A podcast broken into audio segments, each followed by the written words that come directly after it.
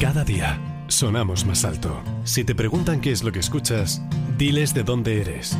Diles quién eres.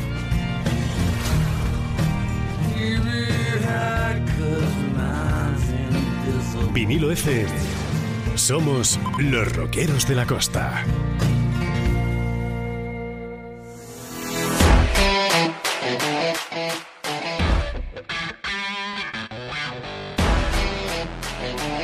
Adictos al Cantábrico con Javi González. Hola, ¿qué tal? Bienvenidos de nuevo a este viaje, esta aventura de Adictos al Cantábrico. Ya sabéis, el magazine que nos gusta presentar y asomar, pues, eh, para traeros la actualidad a los protagonistas del día a día. Ya sabes, estamos en la emisora que ya se me ha pegado, digo, la emisora Capicúa, la 98.9. Nos puedes sintonizar en ella, nos puedes seguir a través del Facebook Live, en el streaming que estamos haciendo ahora mismo en directo. Vas a poder recuperar los podcasts en Spotify y sobre todo, muy importante, vas a poder sintonizarnos también en vinilofmcantabria.com. Es una alternativa que te recomiendo si transitas por zonas en las que la cobertura pues por aquello de que tenemos una Cantabria infinita y tiene zona llana, pero también tiene sus montañas, pues eh, con la sintonía eh, de vinilofmcantabria.com no vas a tener ningún problema. Y en este ámbito de la presentación, eh, recordaros lo que me gusta decir en, en, estos primeros programas, que se nos escucha a lo largo de toda la 8 entre Vizcaya y el límite oriental de Asturias que estás en Vizcaya y llevas la radio, eh, no despegues la vista de la carretera, pero pon la 87.7, que entras en Cantabria la 98.9 y que no quieres tener esos problemas, pues lo dicho, esa esa dirección de internet www.vinilofmcantabria.com que sí, que últimamente se me suelta mucho la lengua, me lo dicen, ¿eh? y me voy a tener que contener un poco. Pero bueno, vamos con la presentación del programa de hoy, que viene, como suelo decir, muy denso, muy intenso, y esta vez viene además con una novedad. Deliberadamente hoy hemos decidido que el número de invitados pues lo reducimos porque tenemos mucho que hablar con los dos invitados que tenemos hoy. Ya he dicho el número, vamos a tener dos invitados. Y vamos a deshacer el suspense. Vamos a empezar hablando con Pedro Diego, con el teniente de alcalde, concejal de obras y un montón de cosas más que me va a permitir que no las diga porque el otro día lo estuve leyendo y con estas recomposiciones que han hecho era realmente largo. Luego igual le pongo a prueba y a ver si es capaz de que le salga él a la primera. Con él vamos a hablar, por supuesto, de proyectos eh, que han estado candentes en los últimos días y que lo van a estar en los próximos meses. Remodelación integral del barrio de San Lorenzo y el Pelegrín, carril bici y, por supuesto, la piscina.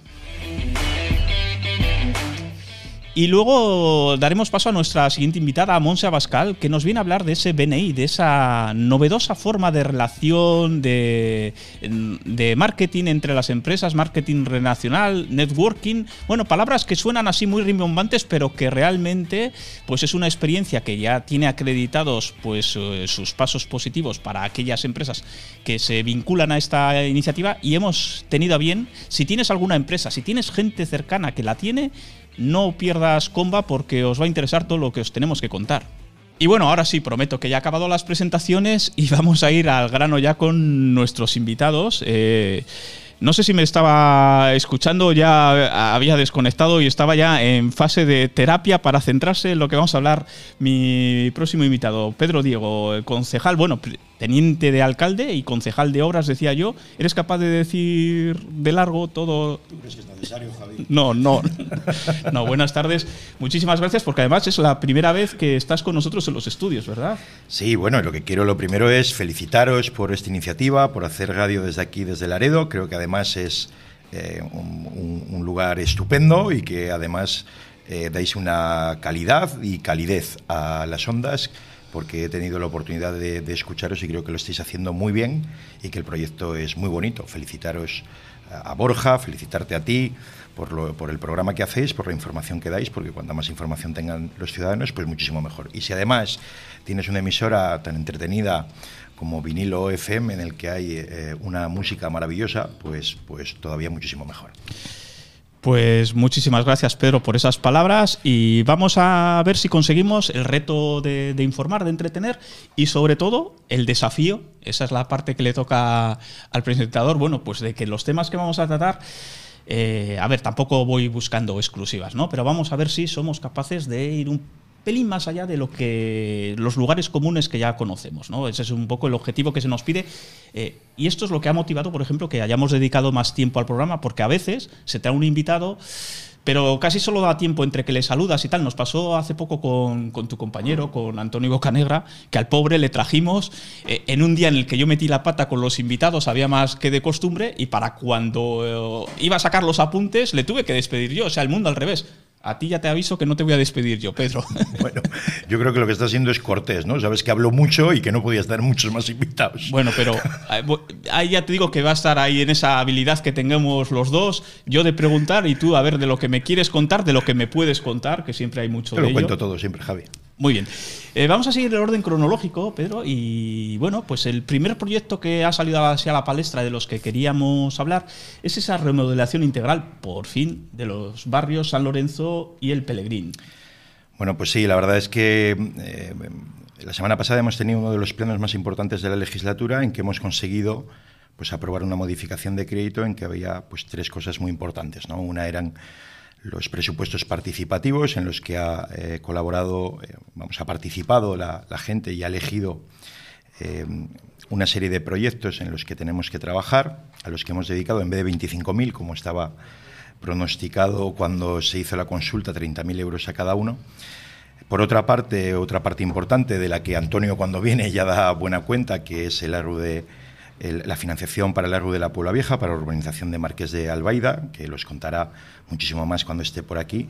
Y por otra parte, pues 1.665.000 euros para el barrio San Lorenzo y, y Pelegrín, que unidos a los 425.000 euros que hemos conseguido presentando el proyecto a la orden del decreto 91 del Gobierno de Cantabria, pues hacen un total de 2.090.000 para gastar en el barrio de San Lorenzo, que yo creo, y dirán a los vecinos, que ya es hora, ¿no? porque es un barrio que lleva muchísimo tiempo, en el que vive muchísima gente y que necesita que lleva mucho tiempo sin arreglar, quiero decir, y que necesita, pues, pues de verdad, de una actuación integral, y así es como lo hemos entendido. Hay un trabajo que se hizo en la pasada legislatura, hemos tenido que corregir un poquito el, proyecto, pero llevamos tres años trabajando para que esto salga adelante y por fin tenemos la financiación. Ahora tiene que pasar el plazo de alegaciones, esa modificación de crédito y, proceder a la licitación del proyecto y al inicio de las obras.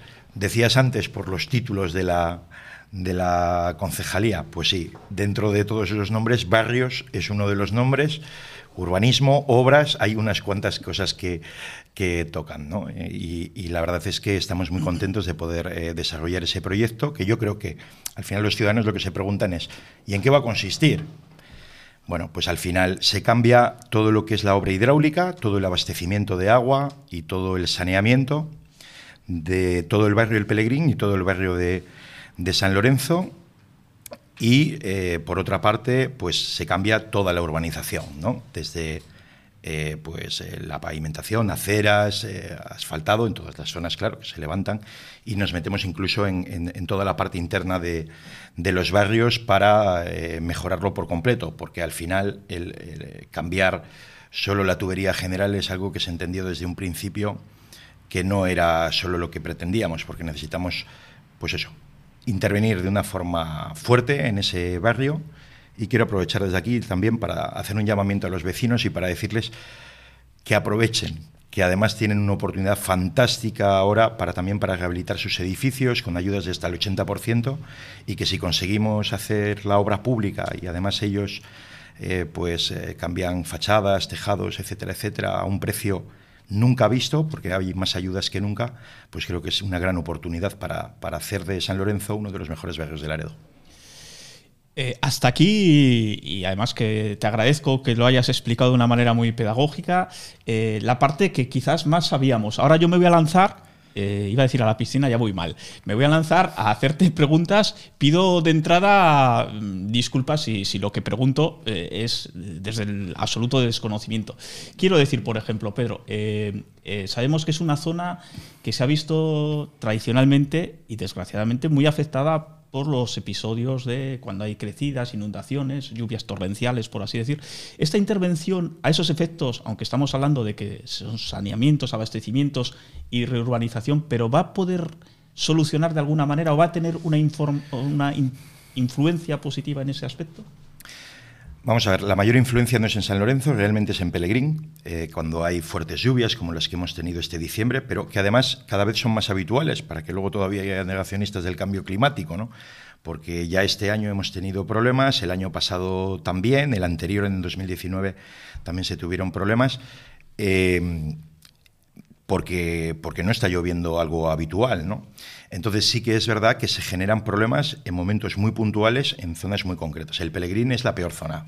No hace falta ser muy espabilado para saber que el Pelegrín está debajo de la ladera, de una ladera que tiene una pendiente muy pronunciada y que todo el agua que se recoge en toda esa parte de la ladera de la montaña donde acaba es en el Pelegrín. El problema que hay cuando hay fuertes lluvias es que no hay capacidad de desagüe. ¿no?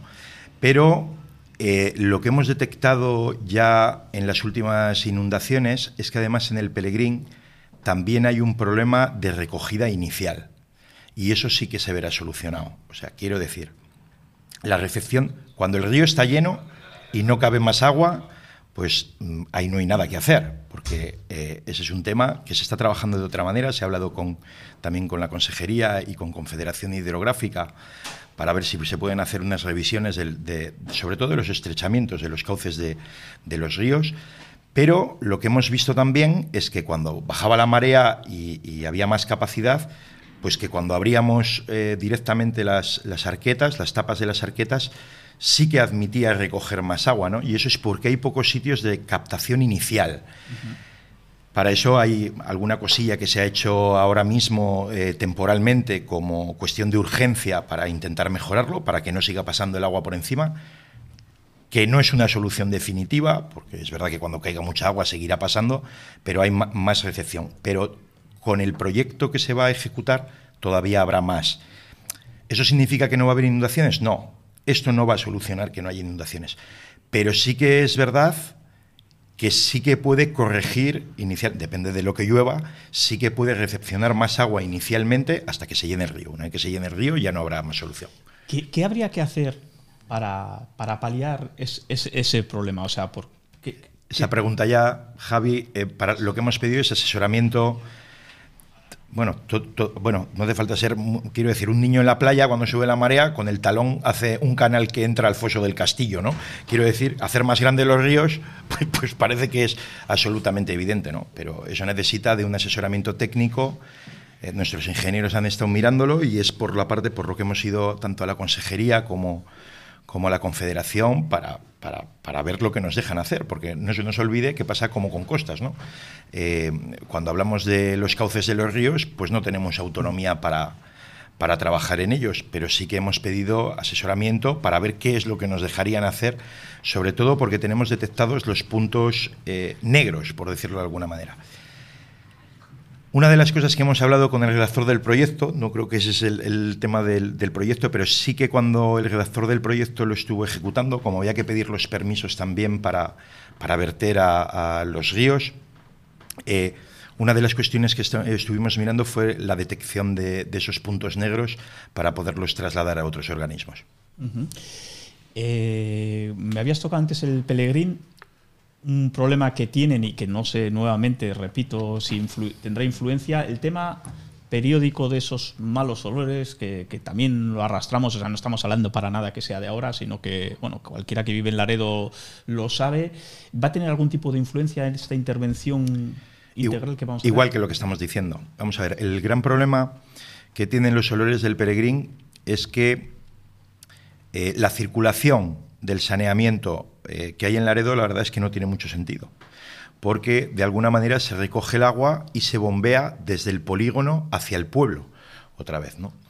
La solución a esos olores es que terminen de una, no lo voy a calificar, vez, eh, aunque pondría adjetivo delante, no lo voy a calificar, que terminen de una vez el saneamiento de la SON, porque el saneamiento de la SON lo que haría es que eh, las aguas del polígono no vinieran hacia el pueblo, sino que salieran hacia donde tienen que salir, que es hacia el puntal, para cruzar la bahía y ir a la depuradora y ir al resto del plan. Hemos tenido noticias hace poco tiempo de que se vuelve a retomar el tema del proyecto con todos los problemas que hubo, porque hubo un problema cuando estaba en ejecución, no nos vamos a alargar en ese tema y parece que se vuelve a retomar. Para Laredo y para la comarca es una de las obras más importantes que se pueden hacer, el saneamiento, porque no se nos olvide que estamos eh, en, un parque, en un parque natural, Red Natura 2000, eh, una de las zonas eh, ecológicas más importantes de, España, Parque Nacional, y que al final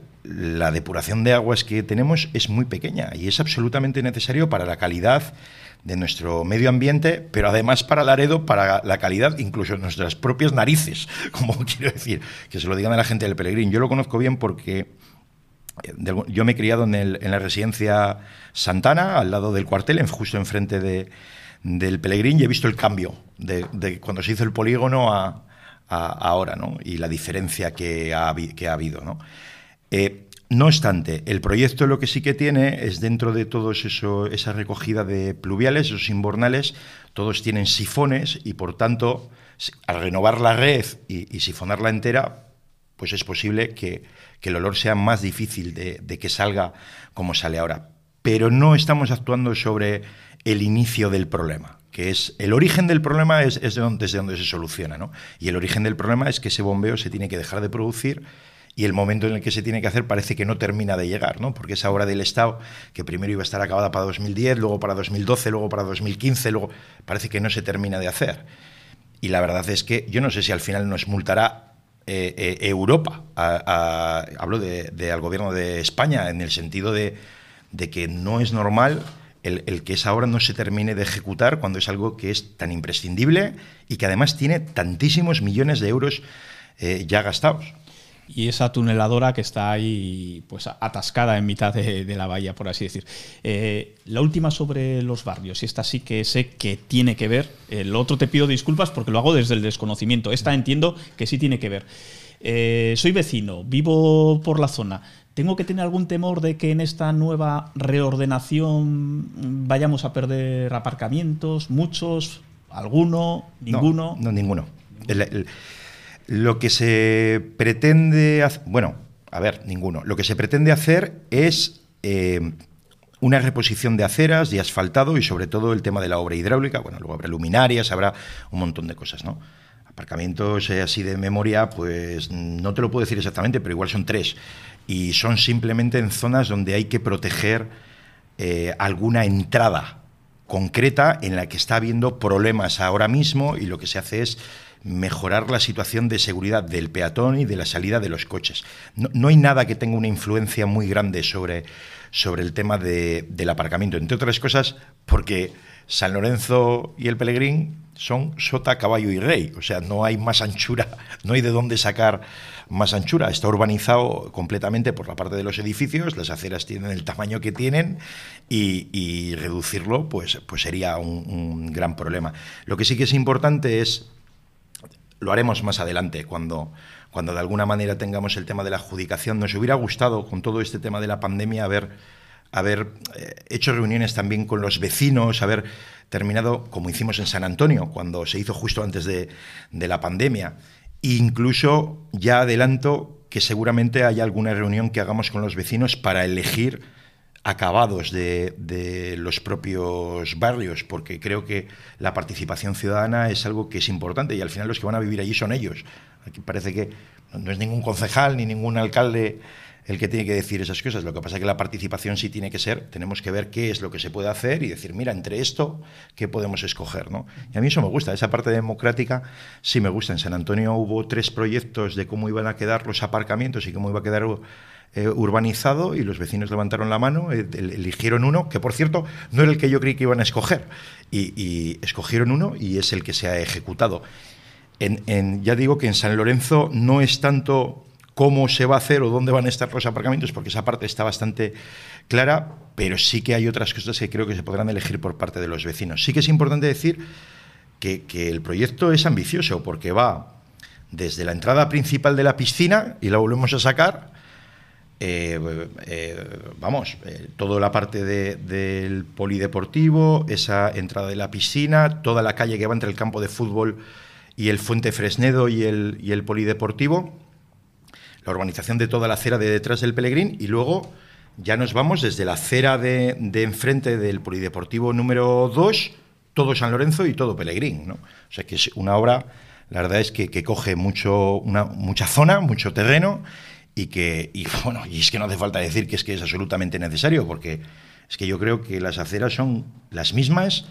Yo, yo fui a ese colegio y yo creo que son las mismas que cuando yo iba a Clasito, 47 años. O sea que, que, me parece que ya es hora de, que toque repararlo. Para cerrar esta primera meta volante de, de la etapa, eh, Pedro, un mensaje a los otros barrios, porque claro, aquí hay que elegir, no se puede hacer todo a la vez, eh, pero sé, porque además es un tema de los de más consenso en el ayuntamiento, que es voluntad de toda la corporación y ahora mismo del equipo, el seguir extendiendo esta actuación. Entonces, ¿se les puede dar algún tipo de horizonte? O... Vamos a ver. Las actuaciones integrales en el barrio de San Lorenzo no se puede ir cambiando solo una cosa y empezar por, es, es muy grande. Entonces, eh, se pretendía hacerlo todo a la vez. Hay otros barrios en los que también se está actuando y en los que ya se ha actuado. En las casas amarillas y de piedra se ha cambiado toda la iluminación, por ejemplo. Y ahora vamos a tener una obra de abastecimiento en la calle Gutiérrez Frejada. Vamos a cambiar toda, toda esa parte de, toda la tubería general. Vamos a cambiar en, San Antonio vamos a terminar por fin haciendo un cerramiento hidráulico de abastecimiento. Esos dos proyectos ya están enviados al Gobierno de Cantabria y están para licitarse para hacer un cerramiento hidráulico desde, pues desde aquí abajo, desde, desde la calle Emperador, sube hasta la guardería y desde la guardería hasta la parte de arriba de, del barrio. Allí además se va a colocar también por parte de la Dirección General de, de Turismo un tótem para el, camino de Santiago. Pero es que hemos hecho eh, tres intervenciones importantísimas este año en, en, Villante, por ejemplo. Se han cambiado bueno, luminarias en un montón de sitios, no solo las que se rompen, sino actuaciones integrales. Hace poco hemos hecho en el Brusco, hemos hecho eh, aquí en la Puebla Vieja, en el aparcamiento enfrente del ambulatorio, pero pero como digo, en las Cárcovas hemos hecho otro camino de hormigón entero que estaba dando muchísimos problemas porque caían piedras y había peligro de, de tráfico, ¿no? Había peligro para los coches porque, porque eh, tanta piedra suelta cuando llovía estaba generando eh, problemas. Y hay más cosas que se tienen que hacer en los barrios. El siguiente, aunque sea en vez de hacer reparaciones integrales, hacer actuaciones otra de las zonas donde tenemos previsto intervenir próximamente es en la pesquera. En la pesquera hay algunos caminos que están eh, muy mal, hay parte de, luminarias y tal que ya se están cambiando, pero hay una serie de zonas donde vamos a empezar. Y aunque no hagamos ahora mismo un proyecto integral, sí que vamos a ir arreglando eh, diferentes cosas que tenemos allí. Pues muy bien, pues como te decía, la primera meta volante resuelta eh, y además resuelta, yo te agradezco porque no te has ido, no te has ido por las ramas ¿no? y sobre todo porque has dado información, yo eh, asumo que soy yo el que pregunta y claro, tú tienes que responder y aquí no tenemos el límite de tiempo, pero es muy, muy interesante para, para el tema de, de que pues sepamos un poco cómo va a ir por un lado el proyecto y por otro lado, pues qué es lo que también tenéis en mente. Vamos a meternos, eh, vamos a arrancar eh, la, una de las etapas de puerto. ¿eh? Y el puerto, no sé de qué categoría va a ser, pero vamos a entrar en el carril bici. Haremos una pausa. En, en, ¿Ahora la hacemos? Vale. Pues vamos a hacer ahora una pausa. Así pues vas eh, haciéndote a los cambios, porque has llevado, hasta ahora llevabas el plato grande, podías rodar bien, pero yo creo que ahora vas a tener que poner otros desarrollos. Yo cuando piso en puerto, piso en barco. Qué contentos están mis padres. Me dicen que qué cómodo es su plato de ducha. Antes con la bañera salto va y salto viene para entrar, con el peligro que eso supone. Además es de una marca cántabra, Rocal Marmotec. ¿Cómo no lo cambiaríamos antes? Rocal y Marmotec fabricación de platos de ducha a medida y estándar, con antideslizante clase 3 de máximo nivel. Fabricamos en cualquier color. Servicios al profesional, tienda y almacén con los mejores precios. Stock con entrega inmediata. Teléfono 942 000 316. La Sierra 3, Treto. Rocal y Marmotec. Cambia ahora tu bañera por un plato de ducha al mejor precio.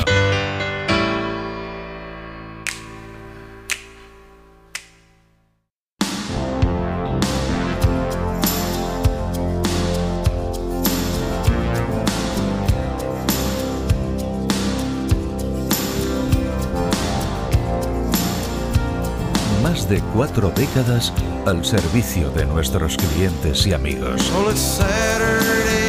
Pub Groucho, Laredo.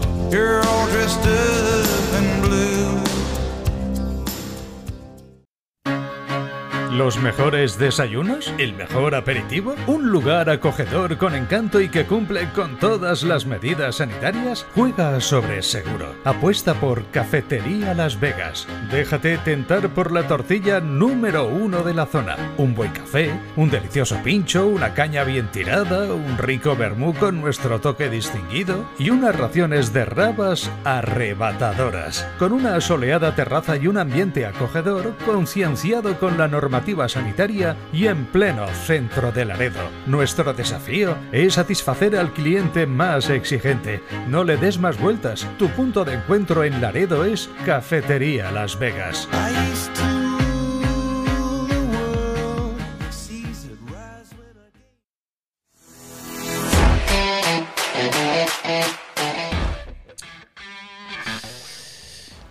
Bueno, pues, eh, ay, que estaba esperando oírme mi nombre. Uno, joder, que, que- ¿cómo, ¿cómo se me sube aquí el digo? Pues no, seguimos aquí el programa. Seguimos, Adictos al Cantábrico, con Javi González. Vale. seguimos el programa, seguimos con Pedro Diego. Está interesante la conversación y le habíamos dejado, digo, vete preparando que viene un puerto de montaña. Yo creo que es la subida a Seña, es un sitio por el que tú tienes mucho cariño. Vamos a hablar de ese carril bici, ¿vale? Que no va por seña, pero yo lo digo pues para que veas que, oye, es que tiene un repecho. Yo no, ¿la, la has subido tú con la bici? Sí, hice una apuesta con mi padre cuando tenía 13 años a que no su claro, cuando tenía no había cambios, a que no pode- a que no subía sin posar pie y gané el doble de paga, sí. ¿Ah, sí? En aquel tiempo pesaba Pues un poco tienes, menos, tienes mérito porque yo lo he hecho cuando, cuando andaba con la bici y se las trae, ¿eh? Se las trae. Cuando me has dicho lo de seña, pensé que íbamos a hablar del proyecto que tiene la consejería que va a arreglar toda esa carretera y que además cuesta un dineral. No sé si eran casi dos millones de euros y que es una parte, se arregla la parte de Laredo y la parte de limpias, claro, pero que la verdad es que me ha gustado mucho el proyecto cuando lo he visto. Ah, pues mira, pues de, de rebote nos llevamos esa información que luego ya la, usa- la usaremos convenientemente. Pero espero que no me estés intentando desviar de la ruta, ¿eh? la ruta que está bien ¿Qué va? trazada. ¿Cómo, cómo te voy a desviar yo del carril bici? Vamos a hablar de ese carril bici. A ver, que también se presentó recientemente. Bueno, de hecho está en esa fase de exposición pública, de alegaciones en la demarcación de costas. Y por resumirlo, eh, que quizás no lo tendría que hacer yo, bueno, eh, lo, esencial del, del proyecto es eh, que arranca, si hay a pie de puerto, de puerto marítimo en este caso, que transita a lo largo de 200 metros por la zona verde de las Casas Amarillas, que automáticamente salta ahí a Almirante Bonifaz, ya lo que es la actual carretera, aprovechando una de las de los laterales, de las cunetas. Y bueno, haciendo una maniobra ahí en el entorno de, de los pescadores, de la panchonera y demás, pero nos, nos enfilamos eh, por Marqués de Comillas, ¿vale? Para coger el que va a ser el tramo esencial y donde está un poco pues eh, la parte de la controversia, si se le puede llamar así, que es Padre Ignacio Yacuría, es la que va a proporcionar esa conexión directa a través de, o sea, hasta el Carlos V y luego, bueno, eso es- sería el ramal principal.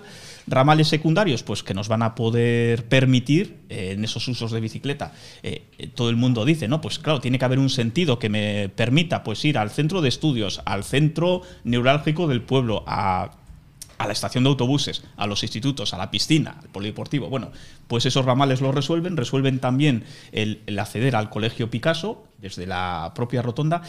Y bien, Pedro, eh, yo he hecho ese planteamiento, ¿vale? Entonces, bueno, eh, lo he hecho yo, no sé si tienes que puntualizar, que quizás sí. Bueno, vamos, tengo no tenga, te, te cuento lo que hay. Bien, el tema del carril bici es un tema del que llevamos muchísimo tiempo hablando en, en Laredo. El sitio por el que pasa o por el que no pasa ha llevado mucho trabajo el, hacerlo, no solo por parte del ayuntamiento. Quiero decir, al final el proyecto le ha redactado eh, la Consejería de, de Obras Públicas desde la Dirección General de Urbanismo y Ordenación del Territorio. Ya en la pasada legislatura eh, tuvimos varias conversaciones, se tuvieron varias conversaciones para el tema del carril bici. Y la verdad es que no compartíamos muchas de las cosas que, que pretendía ordenación del territorio en, en la pasada legislatura, hablo. ¿eh? porque eh, eh, nuestro grupo, por ejemplo, eh, lo que decía es que no se podían perder 400 aparcamientos en Laredo, que utilizando la calle, pues la Avenida de Francia, la Avenida de la Libertad o Derechos Humanos, y que eso no lo permitiríamos de ninguna manera, hasta el punto de que redactamos una moción que luego se presentó como una moción conjunta en el que se marcó un itinerario, por decirlo de alguna manera, que tuvo 15 de 17 votos. Los dos votos que no tuvo en la pasada legislatura fueron los de Sí se puede Laredo. Todos los demás, unánimemente, pues marcamos Padre Ignacio Yacuría como la forma más normal, porque es la que utilizan hoy en día las bicicletas, porque es la única calle que es de eh, un sentido y que no tiene aparcamientos a una mano y que por lo tanto el aparcamiento es muy importante en Laredo y que esa tenía que ser la arteria que conectara el Carlos V con el pueblo, era algo que, eh, como digo, se decidió en, aquella moción. ¿no? Puede haber gente que no esté de acuerdo y que lo prefiriera por el, por el paseo. Bueno, aquí tenemos 450.000 euros de proyecto, son más o menos dos kilómetros, eh, y en principio lo licite y lo paga el gobierno de Cantabria, y ellos tienen que sujetarse también al plan de movilidad ciclista, yo tengo mis dudas en, el futuro, si, si, esa parte la pagará el gobierno de Cantabria o tendrá que ver con el plan de movilidad ciclista, ¿no? porque eh, nosotros mm, intentaremos que nunca se haga desde el Carlos V hacia adelante por una de las otras tres eh, calles. Nosotros lo que hemos enviado es un plano entero de Laredo con todo un carril y se han hecho fases diferentes. Y a ver la disponibilidad de la consejería hasta dónde podía llegar. ¿no? Y en lo que sí que estábamos de acuerdo seguro era en el tramo A, que es este que vamos a hacer. Que como tú bien has contado, lo que hemos cambiado es que el bicisón siempre iba de arriba hacia abajo y acababa en Laredo. Y nosotros lo que hemos hecho es empezar desde el puerto. Y eh, cuando fuimos en el consejero, lo que le dijimos es: vamos a empezar. El carril de Laredo puede llamarse de puerto a puerto, ¿no? Porque puede salir del puerto de Laredo y realmente a través del Parque del Riego ya llegar al puerto de Colindres. Lo de Colindres, por supuesto, absoluto respeto a, lo que ellos hagan, ¿no? Pero era una forma de, diseñarlo. ¿Por qué? Porque, entre otras cosas, el plan de saneamiento de la SON es otra de las cosas que influía en el tramo de limpias y se ponía complicado. ¿Cuál es el proyecto que ha redactado el Gobierno de Cantabria? Junto con el ingeniero municipal, junto con el jefe de policía, y mirando punto a punto y palmo a palmo, a pie, todo el recorrido e intentando darle soluciones. El más difícil porque es el que está en el centro. Y en el centro es donde más constreñido está el espacio. Entonces, y donde, y donde más influencia tiene a la hora de tráfico, a la hora de tráfico de personas también. Entonces, eh, eh, era, era el sitio más difícil, ¿no? Y han encontrado un proyecto, bueno, de todo lo que has contado, como bien has dicho, pues nada, eh, sale del puerto, va por enfrente eh, entre el Paseo Marítimo y las Casas Amarillas y de Piedra, sale Almirante Ramón Bonifaz eh, eh, y de alguna manera pues llega hasta enfrente de Regma para coger Padre Ignacio Yacuría, pero luego sigue de frente y acaba frente al campo de fútbol por un lado y otro ramal que acaba frente a la Escuela Oficial de Idiomas. Sí, mira, si no había visto lo tenemos aquí en, la pantalla un poco para que la gente se oriente. a mí al principio me desconcertó porque tenía tan marcado que iba por el paseo que claro, no, no era capaz, incluso veía la línea trazada y no, no, no, lo veía. Digo porque esa es una de las controversias así. Mucha gente sigue diciendo, no, es que tienen que ir las bicis por el paseo marítimo. Bueno, y hay gente que dice que no tiene que ir por el verde, que no tendría que ir a la Alameda ni enfrente de la Escuela Oficial de Idiomas, ni tendría que ir hasta enfrente del campo de fútbol. O sea, hay, hay diversas opiniones, ¿no? entonces, eh, lo que yo creo que, que en, el, en, el, centro está la virtud, ¿no? Eh, el problema es que los carriles bicis llegan en un momento en que ya existen aceras, ya existen aparcamientos y ya existe carretera. Entonces, cuando tú metes un elemento nuevo, el espacio no crece y por lo tanto hay una parte que tienes que reducir.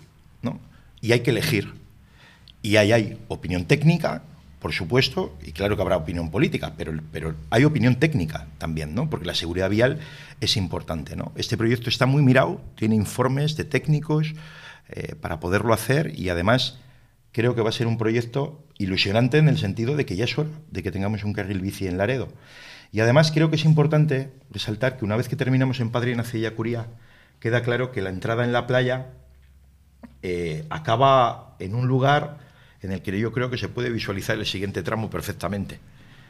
Pues tal, y como está pintado, me lo dijiste el día que me lo presentabas y tiene toda la pinta, ¿no? De, que entonces ahí sí que se, accede al, paseo. Claro, porque otra de las cosas importantes era, nosotros no queríamos un, un carril bici como el que hay en Limpias o en Ampuero, ¿no? No queríamos dos rayas pintadas en el suelo porque la seguridad vial en Laredo no lo permite. O sea, simplemente habría accidentes y muchos accidentes. Lo que queríamos era que en las vías principales sí que puede haber alguna zona concreta en que haya tráfico compartido.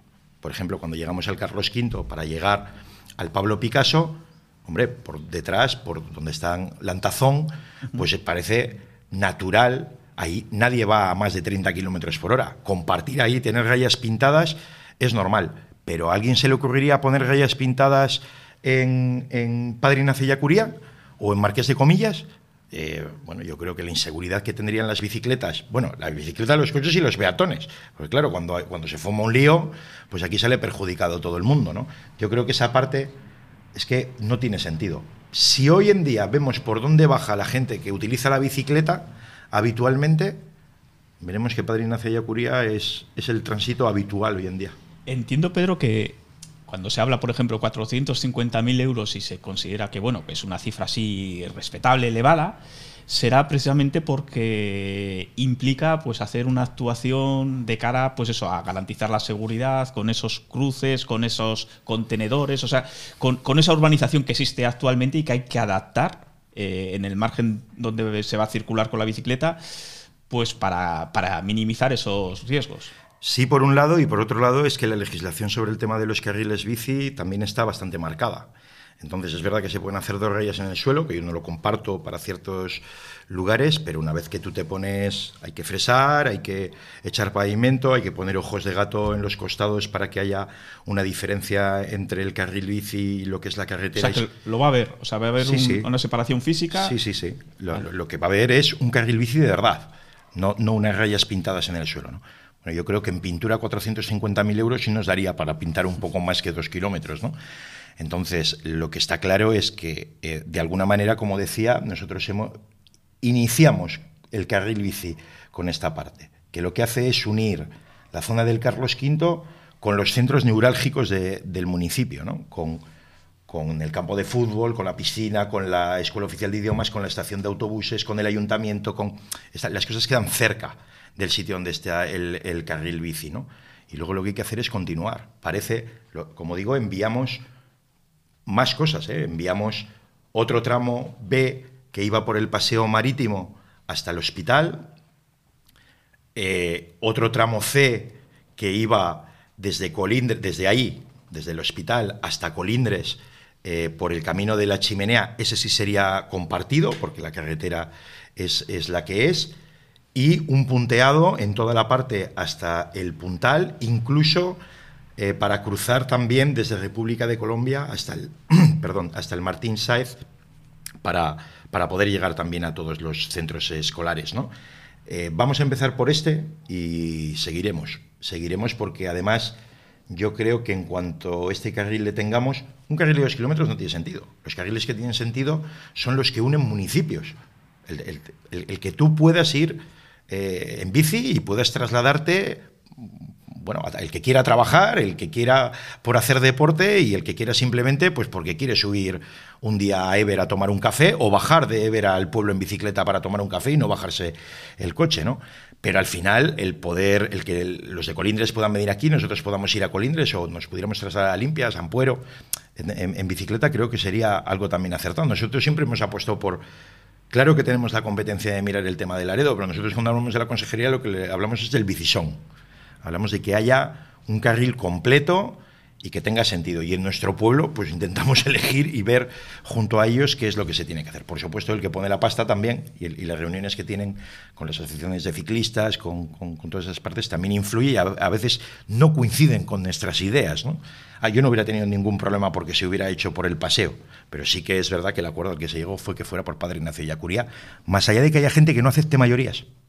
Mm, para, para ir zanjando el tema, porque bueno, veo que que al final no es un puerto, es una tachuela. Yo no sé cómo, cómo lo has llevado, o es que mi función, y también quiero matizar, mi función no es cuestionar absolutamente eso, sino informar de cuál es el proyecto y por dónde discurre. Luego, a partir de ahí, evidentemente, quien siga defendiendo unas tesis y tal, yo no estoy para, para ello, Pedro. Eh, pero decía, sí que no hay que desdeñar eh, una cosa, que es crear esa cultura de la bici. Eh, quiero decir, muchos de los problemas cuando se habla de la peligrosidad, por ejemplo, de este trazado en Ignacio Yacuría, si, si a mí me han llegado a decir, ¿y tú dejarías a, tu niño pequeño? Bueno, mi niño ya, ya, no es pequeño, pero entiendo cuando me lo decían, ¿no? ¿Tú le dejarías transitar por ahí ante el riesgo? Yo entiendo, no sé, uno tiende a mirar en sitios, en ciudades que son referencia, las holandesas y demás, ¿no? Por ejemplo, que son como la meca de la bicicleta. Y hombre, igual no hay que ser tan radicales, que las bicis allí son como las vacas en la India, ¿no? Que, son intocables. Pero bueno, pero una transición sí, ¿no? Esto no, no es un espacio para hacer carreras con los coches. Yo creo que ahí sí que es un tema ciudadano y lo dejo caer, digo, porque os tocará hacer a quienes estéis al frente de los gobiernos, pues esa pedagogía, ¿no? Con los ciudadanos. Bueno, no creo que el carril bici de Laredo sea el primero de España. No, quiero decir, la cultura que tenemos nosotros es la que es. Y nosotros ni somos alemanes ni somos holandeses. ¿Para qué cosas que somos mejores y otras cosas que somos, somos diferentes? Nada más. Mejores en muchas más cosas, yo creo. Pero bueno, el, el tema del carril bici, Laredo lo que tiene es una ventaja que no tienen otras ciudades. Y es que es llano. Es la gran ventaja de tener un carril bici. El carril bici en Laredo seguramente se va a utilizar más que si lo hiciera en Astillero. Porque, pues porque las condiciones que tienen. Bueno, di que hoy existen bicicletas eléctricas y eso ayuda ¿eh? a las subiducas, ¿no? Pero, pero el, Laredo es un sitio en el que el carril bici parecía que tenía que haber venido de serie con el paseo y cuando aquellos se hubieran hecho, ¿no? Y, o, de serie con las carreteras cuando se hicieron. Porque, porque es que es un sitio eh, que parece que está hecho para andar en bicicleta. Y no hablo solo de Laredo, hablo de Laredo, hablo de Colindres, fíjate, hasta limpias, o sea, prácticamente eh, no para los enamorados de la montaña, pero sí para trasladarse en, en bicicleta, ¿no? Como tú dices, hay culturas que tienen la, bicicleta eh, mucho más metida dentro de, su cultura. A mí me llama mucho la atención en Alemania cuando a las 5 de la mañana iba la gente a 4 grados bajo cero en bicicleta y en vaqueros, porque vaqueros y 4 grados bajo cero se iban mal y en bicicleta bastante más. ¿no? Yo eso no creo que lo vea aquí, ni los 4 grados bajo cero, ni lo de la bicicleta con lo de la bicicleta. Pero yo no tengo ninguna duda que el carril bici en Laredo va a ser un éxito de utilización. Yo no tengo ninguna duda. Vale, pues eh, dejamos atrás la tachuela, ya hemos pasado por seña y ahora sí que vamos a, la, etapa, a la etapa reina, eh, que se llama piscina. Una piscina que a día de hoy no tiene agua, con lo cual no nos vamos a poder lanzar con la alegría que nos, que nos gustaría. Y Pedro, bueno, pues sobre la piscina, ¿qué voy a decir? Eh, poner también en antecedentes. Por supuesto, pues se tocó en el Pleno, hubo una moción que incluso estabais todos de acuerdo en respaldarla y que lo único que os separó fue la exposición de motivos, como os pasa últimamente, porque en la exposición de motivos intentáis ahí ventilar cuitas pendientes de años que distorsionan un poco el objetivo. La moción en la parte dispositiva la suscribíais y decía dos cosas muy claras. Una, hay que recepcionar ya las obras. Dos, hay que agilizar al máximo la licitación del servicio para que cuando se recepcione la obra eh, no pase tiempo sin la apertura. Entonces, de eso vamos a hablar. Eh, expusiste digo, por resumir, digo, yo te quito la parte que, la puedo intentar resumir. Todo, todo, lo que quieras, Javi. No, entonces, eh, el tema, tema obra. Bueno, pues diste una cifra que era reveladora, 97,8% venía a ser la parte ya ejecutada y que se podría recepcionar si no fuera porque la legalidad pues eh, determina que, no se puede eh, recepcionar a cachos, ¿no? O sea, esto no es la bicicleta de los zip y zape, hay que tenerla entera y entonces ahí sí la recepcionamos. Eh, se explicó que había habido una visita de la dirección de obra hacia el 16 de marzo, eh, había hecho pues ya una, un, análisis exhaustivo de lo que faltaba. No, una visita no, un informe. La visita, Ha, ah. habido varias visitas anteriores y han acabado en ese informe. Vale, en ese informe del 16 de marzo, en el que se decía, bueno, faltan dos máquinas, la, generadora de hipocloritos y otra. Y luego, bueno, pues los típicos remates, los típicos arreglos eh, que, que, todo fin de obra pues también requiere, ¿no? Eh, ahí sí fuiste muy concreto y viniste a decir que bueno que habías hablado en la semana del pleno, semana pasada, eh, ya te habían dicho que ya estaban con ello, ya estaban eh, recabando esas máquinas que, hacía falta traer, ya estaban también con esas remates pendientes, incluso pues ahí yo dije, fuiste concreto porque viniste a decir que en el siguiente pleno, que aquí en Laredo son cada dos meses, es decir, final de mayo, eh, es un horizonte plausible para que esa finalización de obra eh, pues estuviera ya hecha y se pudiese recepcionar. Eso es así, ¿verdad, Pedro? Sí, eso es lo que yo espero. Eso es lo que espero que se, que se pueda hacer. De todas maneras, de todos esos remates que estás hablando, mira, me viene a la memoria que hoy mismo he hablado con el jefe de policía porque el jefe de obra estaba. van a arreglar una de las cosas que hemos mandado a arreglar antes de recepcionar, que es la parte de, de, fuera, que los hundimientos que se han producido allí, claro, son por los camiones que han estado allí colocando el tejado y me han dicho que lo, que lo iban a hacer el lunes. Y no ha cambiado de opinión con el jefe de policía, pues el lunes ya ya en esa parte que se puede ver que están terminando ya, finalizando, esas cosas la hacen cuando acaban, claro, cuando si, si tienen que traer todavía cosas de peso y todas esas cosas, no, no, no lo harían ahora, ¿no? Entonces, sí, esos, esos remates van, eh, a, buena, a buen ritmo.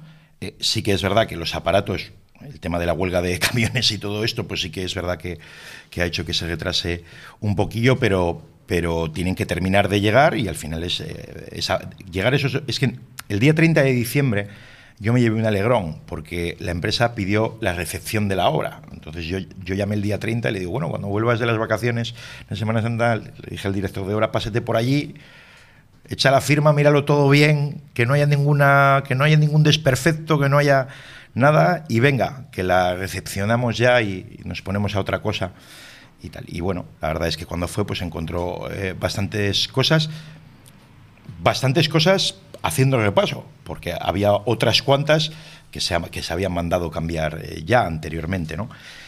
Y sí, estamos al final. La verdad es que ya en el mes de noviembre, cuando visitamos la, la piscina no hablo de cuando lo he ido a visitar, yo que he ido muchas más veces, ¿no?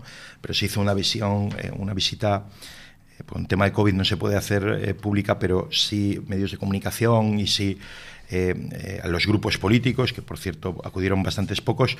Cuando se hizo la visita, pues ya se vio en las fotos no, no, no, se ve bien, cuando estás allí se ve bastante mejor la iluminación que hay. Ahora es de día, ¿no? Antes era una cueva y la verdad es que los vestuarios y, la parte de ese techo y esa luz que se ha conseguido, que es la, verdadera actuación, aparte de, del modificado con las salas que hay abajo y la sala superior, ¿no?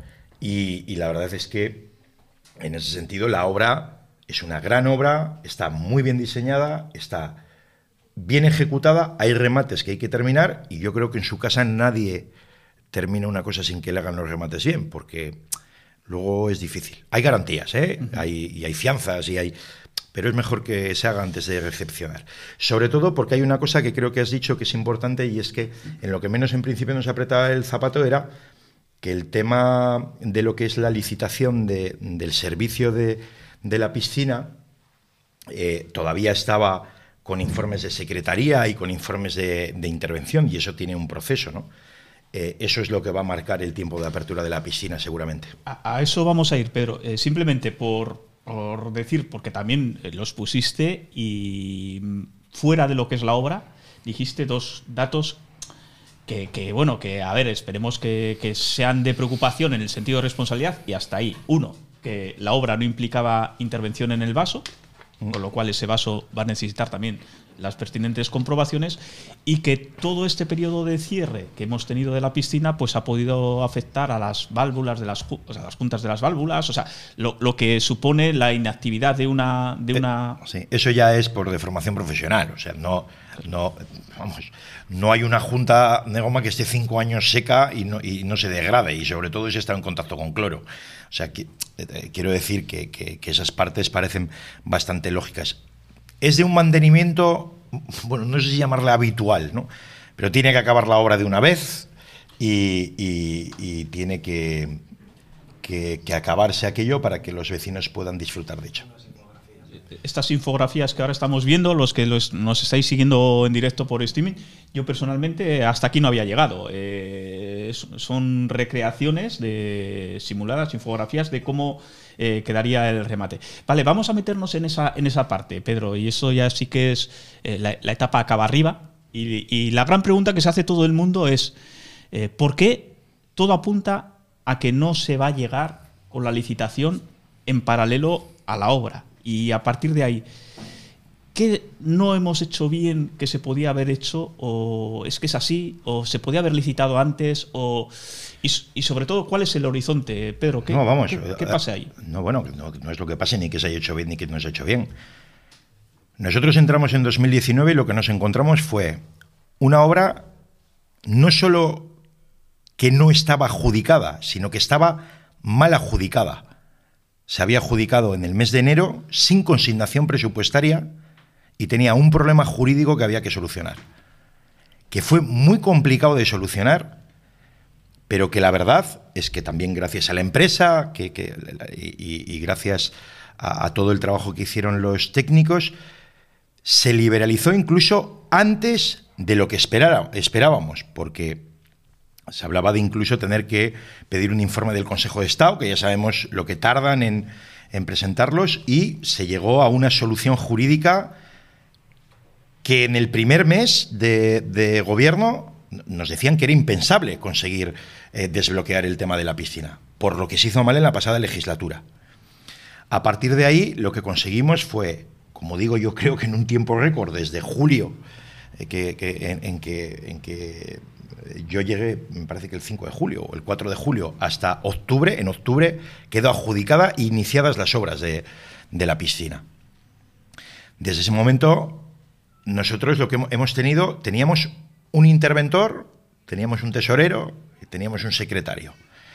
Eh, a los pocos meses, nuestro interventor cae de baja y no se cubre la plaza y lo que tenemos es un problema muy gordo con respecto a lo que es la documentación que hay que preparar.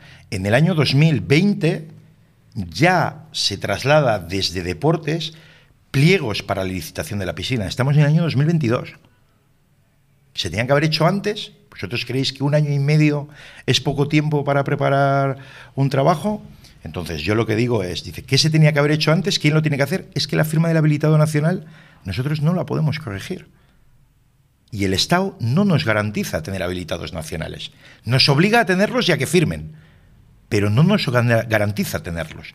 Entonces, ¿cuál es el problema? Nosotros hemos hecho una bolsa para tener interventores, quedó desierta, pedimos favores a Castro, vino un interventor acumulado un día a la semana, como el que tenemos ahora, un día a la semana, para un presupuesto de 21 millones de euros de ordinario. Es que parece fácil, pero la verdad es que el trabajo, el anterior interventor no terminó de hacer la parte de los informes, hubo cambios, sí por la parte de secretaría y contratación, que se han ido haciendo y el anterior interventor no le dio tiempo a hacer eso, no le dio tiempo a hacer eso, ni le dio tiempo a hacer lo del plan general, ni le dio tiempo a hacer la modificación de crédito para el barrio de San Lorenzo y Peregrín, ni le dio tiempo a muchas cosas. Y otras muchas sacó adelante. Otras muchas sacó adelante. Ese interventor ha llegado y en dos meses sí que es verdad que esa parte la tiene, eh, que, que, esa parte de, por ejemplo, San Lorenzo y Peregrín pues ya la ha acabado, ha puesto orden en otra serie de, cosas y, vamos a confiar.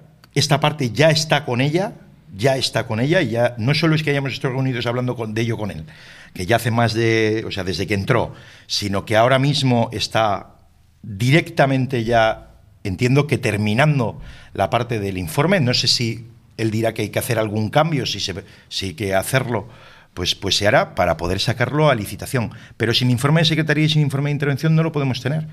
Y lo que hemos tenido es que aquí no ha entrado habilitado nacional hasta ahora y eso ha sido un sufrimiento no para esto, para esto y para cada contrato menor, para hacerle seguimiento, las firmas, solo en el mes de enero, hasta que ha entrado el interventor, yo antes de que entrara el interventor tenía 41 contratos menores sin firmar para, que nos hagamos una idea de, volumen de que son cosas pequeñas, ¿no? Pero que, pero que al final, si no está el interventor, pues, pues no puedes sacarlo adelante. Y es algo que no lo garantiza el Estado. Pero, Pedro, ¿sois conscientes que entonces, en esa metáfora que dices del zapato que aprieta, eh, ahora van a cambiar las tornas? O sea, se van a acabar las obras y, y, claro, el cierre de obras, el que la gente vea que se ha recepcionado y que la piscina va a tener que permanecer cerrada cuando está acabada y disponible al uso porque no tenemos resuelta la, la adjudicación. Bueno, eso ya lo veremos, a ver, con lo que, lo que vamos a tener y cuánto tiempo tarda la licitación.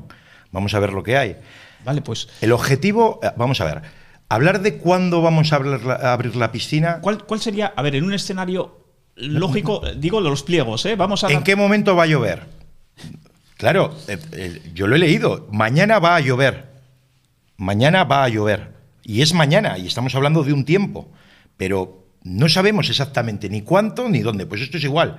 Tú sacas una licitación y hay unos plazos que cumplir. Tú sabes si van a haber bajas, sabes si se van a presentar empresas, sabes. Porque claro, ¿habéis visto alguna en, en el periódico últimamente alguna licitación que ha quedado desierta? Por ejemplo, quiero decir, en, en un rango normal, Mira, yo lo que me planteo es, me hubiera gustado que hubiera estado para septiembre del año pasado o para octubre del año pasado para el inicio del curso. Tal y como vamos y si todo sale bien, incluso igual puede estar un poco antes, pero si conseguimos iniciar el, el, curso de alguna manera y la piscina es otra de las cosas a elegir dentro de los deportes que se pueden practicar, que sabemos que muchos de nuestros niños, muchos de, de tal, pues en ese momento escogen eh, cosas que hacer y tenemos un gran club de natación, por ejemplo, pues, pues yo creo que sería una buena fecha. Si podemos tenerlo antes, la vamos a abrir antes, ¿eh? Si podemos no, tenerlo pero, antes. Pero fíjate, o sea, y te agradezco además la concreción, o sea, me hablas de, por ejemplo, del inicio del curso escolar. Estamos hablando mes de septiembre. Estoy hablando del inicio cuando, cuando los niños se apuntan pues a voleibol, se apuntan a baloncesto, se apuntan a, a los deportes que Se- se apuntan. ¿no? septiembre, octubre. Pero, pero, el, pero hablar de tiempos, como te estoy diciendo, ese es el objetivo que yo creo, si podemos tenerlo antes, pues sería mejor. Ese objetivo sería bueno. ¿Vamos a poderlo cumplir? Yo creo que el tema de la licitación va a salir dentro de muy poco tiempo. Por lo que he hablado con el interventor y por lo que he hablado con el concejal de deportes, supongo que el concejal de contratación era su parte también, que eso no, que no es de obras, ¿no? Sí que es verdad que en ese tiempo de la licitación hay pequeñas cosas de obras que yo voy a tener que hacer. O sea, que quiero decir que no va, no, no es que nos vaya a sobrar tanto tiempo si, si el tema de la licitación va bien, ¿no? En lo que el ayuntamiento puede controlar, yo creo que nosotros sí podemos hacer para que eso salga para esas fechas. Que luego hay algo que dependa de algo que no sea el ayuntamiento, eso ya es más complicado. Sí, em, si me permites un poco la broma y siguiendo pues la que se hizo así con buen tino, empezó Rafa, Rafa Revilla, ¿no? del Partido Popular, que decía, yo que soy nuevo en esto, llego y en el 19 adjudican la obra y me viene un exconcejal y me dice, esto se va a inaugurar cuando quede un año para las elecciones. Yo te estoy escuchando, estás pasando pues ese, ese momento de montaña, ¿no? Eh, cuando me lo estás contando. Desde luego, si lo, si lo teníais pensado, sois un poco retorcidos incluso contra vosotros mismos. No, lo O que somos es unos fenómenos. O sea, quiero decir, o sea, el, eh, hay gente que piensa que crear problemas para solucionarlos le viene bien. Yo procuro no crear problemas y no tenerlos, si, si es posible. Suficientes da el día a día para creártelos tú mismo, ¿no? La prueba está en San Antonio. San Antonio estaba la obra y hubo incluso un modificado y se acabó en cuanto se pudo. El proyecto de San Lorenzo y Pellegrín está, el proyecto definitivo para presentar a la subvención y recibir también la financiación, creo que tenía un correo que estaba mirando hoy que era del 21 de, de mayo del 2021, ¿no? En ese momento ya tiene el interventor anterior para crear esta modificación de crédito que hemos aprobado en este pleno. Vamos, si he esperado este tiempo para una obra que tiene, después de la licitación, un año de ejecución, creo que pensar que un político hace las obras para no inaugurarlas, no sé si... A mí no me importa, ¿eh? A mí lo que me importa es que se hagan las obras, pero hombre, me gustaría... Esa obra me hubiera gustado inaugurarla. Pero sois conscientes de que a nivel ciudadano, que somos muy de resumir cosas, eh, eventos y demás, una legislatura, esta legislatura en concreto, si hubiera que ponerle un calificativo, es la legislatura de la piscina. Sois conscientes, Pedro. Ya sé que es muy injusto, yo- ¿eh? es no, muy no, injusto no, que va, que va. resumirlo así, pero No, no, que va, si eso es una ventaja. O sea, si- si- la que no puede ser la de la piscina es la pasada que esté cerrada. Si, si conseguimos abrir la mesta, claro que es la legislatura de la piscina y de San Lorenzo y Pellegrín y de arreglar Villante y de, y de, y de la luz que, que se vuelve a ver. Quiero decir, eh, la legislatura de muchas cosas. Eh, pero, pero el tema de la piscina, la piscina tiene muchísimos más usuarios. Seguramente los de San Lorenzo ya veremos a ver si lo comparten cuando se inicien las obras allí de que, es la legislatura, ¿no? O, o algunas otras cosas, o yo qué sé, o los que van todos los días al polígono igual piensan que, que bueno, que los amortiguadores de ellos pues, pues, pues, pues valen porque no viven ni en San Lorenzo ni van a la piscina, ¿no?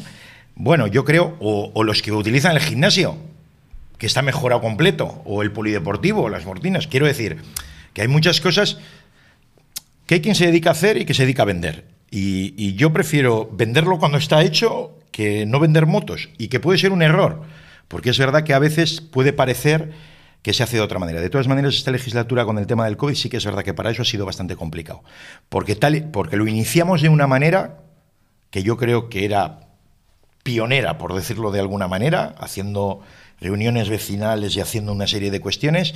Y, hemos tenido un trabajito con esto del COVID y, un problema de reunión y de traslado que, que tiene bastante tela. Pero bueno, no obstante, la legislatura, cuando veamos todas las cosas que tenemos, otros pensarán que es la del carril bici, seguramente también. Pues, pues, para tocar los tres temas de los que hemos hablado hoy. Pues así es, y tiempo habrá para ello.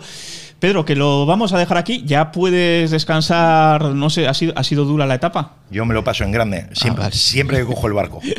Pues muy bien, pues eh, nada, te agradecemos muchísimo la presencia, tenemos ganas de tocar estos temas.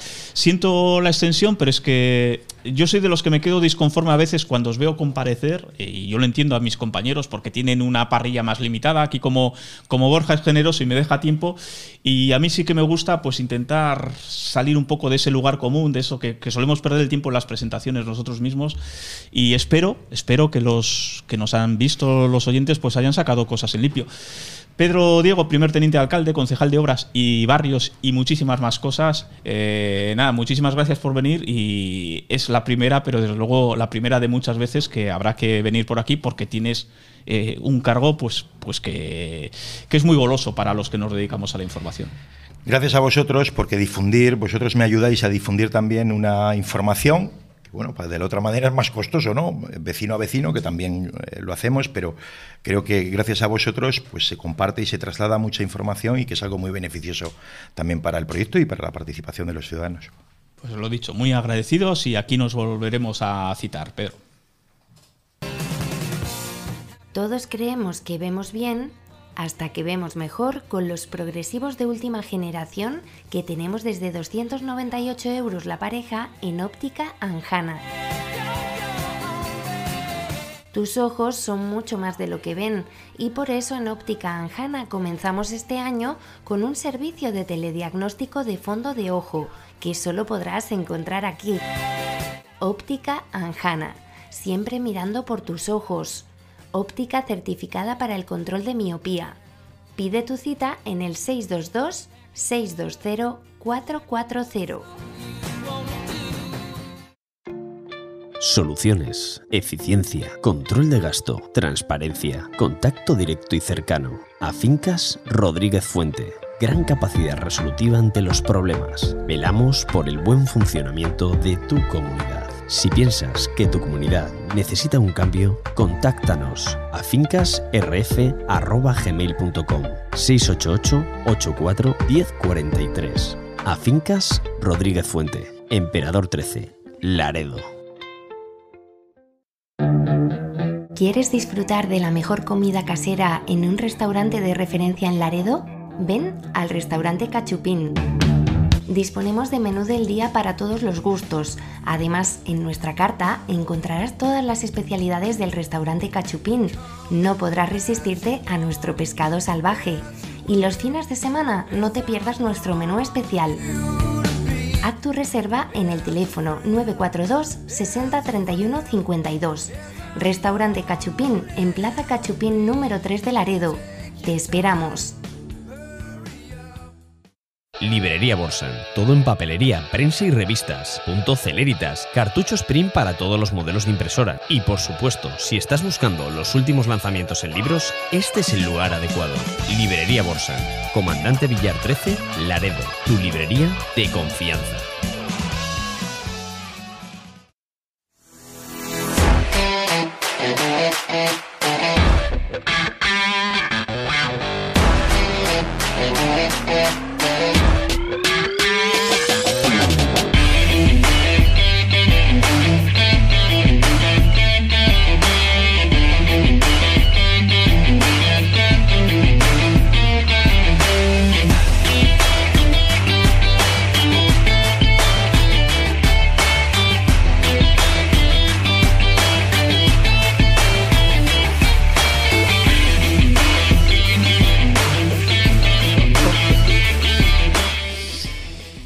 Bueno, pues aquí seguimos. eh, despedimos a nuestro anterior invitado, a Pedro Diego, el primer teniente de alcalde. Yo espero que os haya sido de provecho. Yo además eh, confieso que para esto pues soy un poco adicto. Esto es Adictos al Cantábrico. Pues yo soy muy adicto a este tipo de, de conversaciones porque luego uno pues le saca mucho mucha chicha, ¿eh? sobre todo porque se dan datos que igual en el directo pues no, no los eh, mido lo suficiente y luego pues me dan, me dan mucho juego.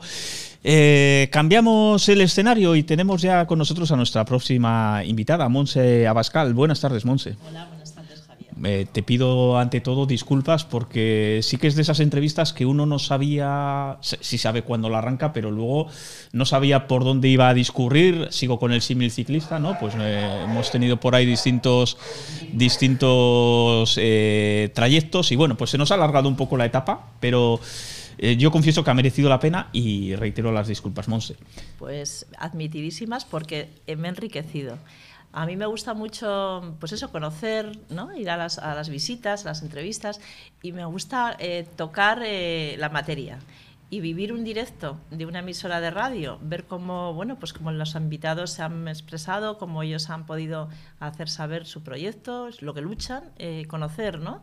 Un poquito desde dentro cómo es el día a día de, de los políticos, que a veces pues siempre juzgamos sin conocer y las trabas que tienen, pues me ha gustado, ha sido muy interesante y me he quedado con muchas cosas en, en la cabeza para poder transmitir a mi grupo.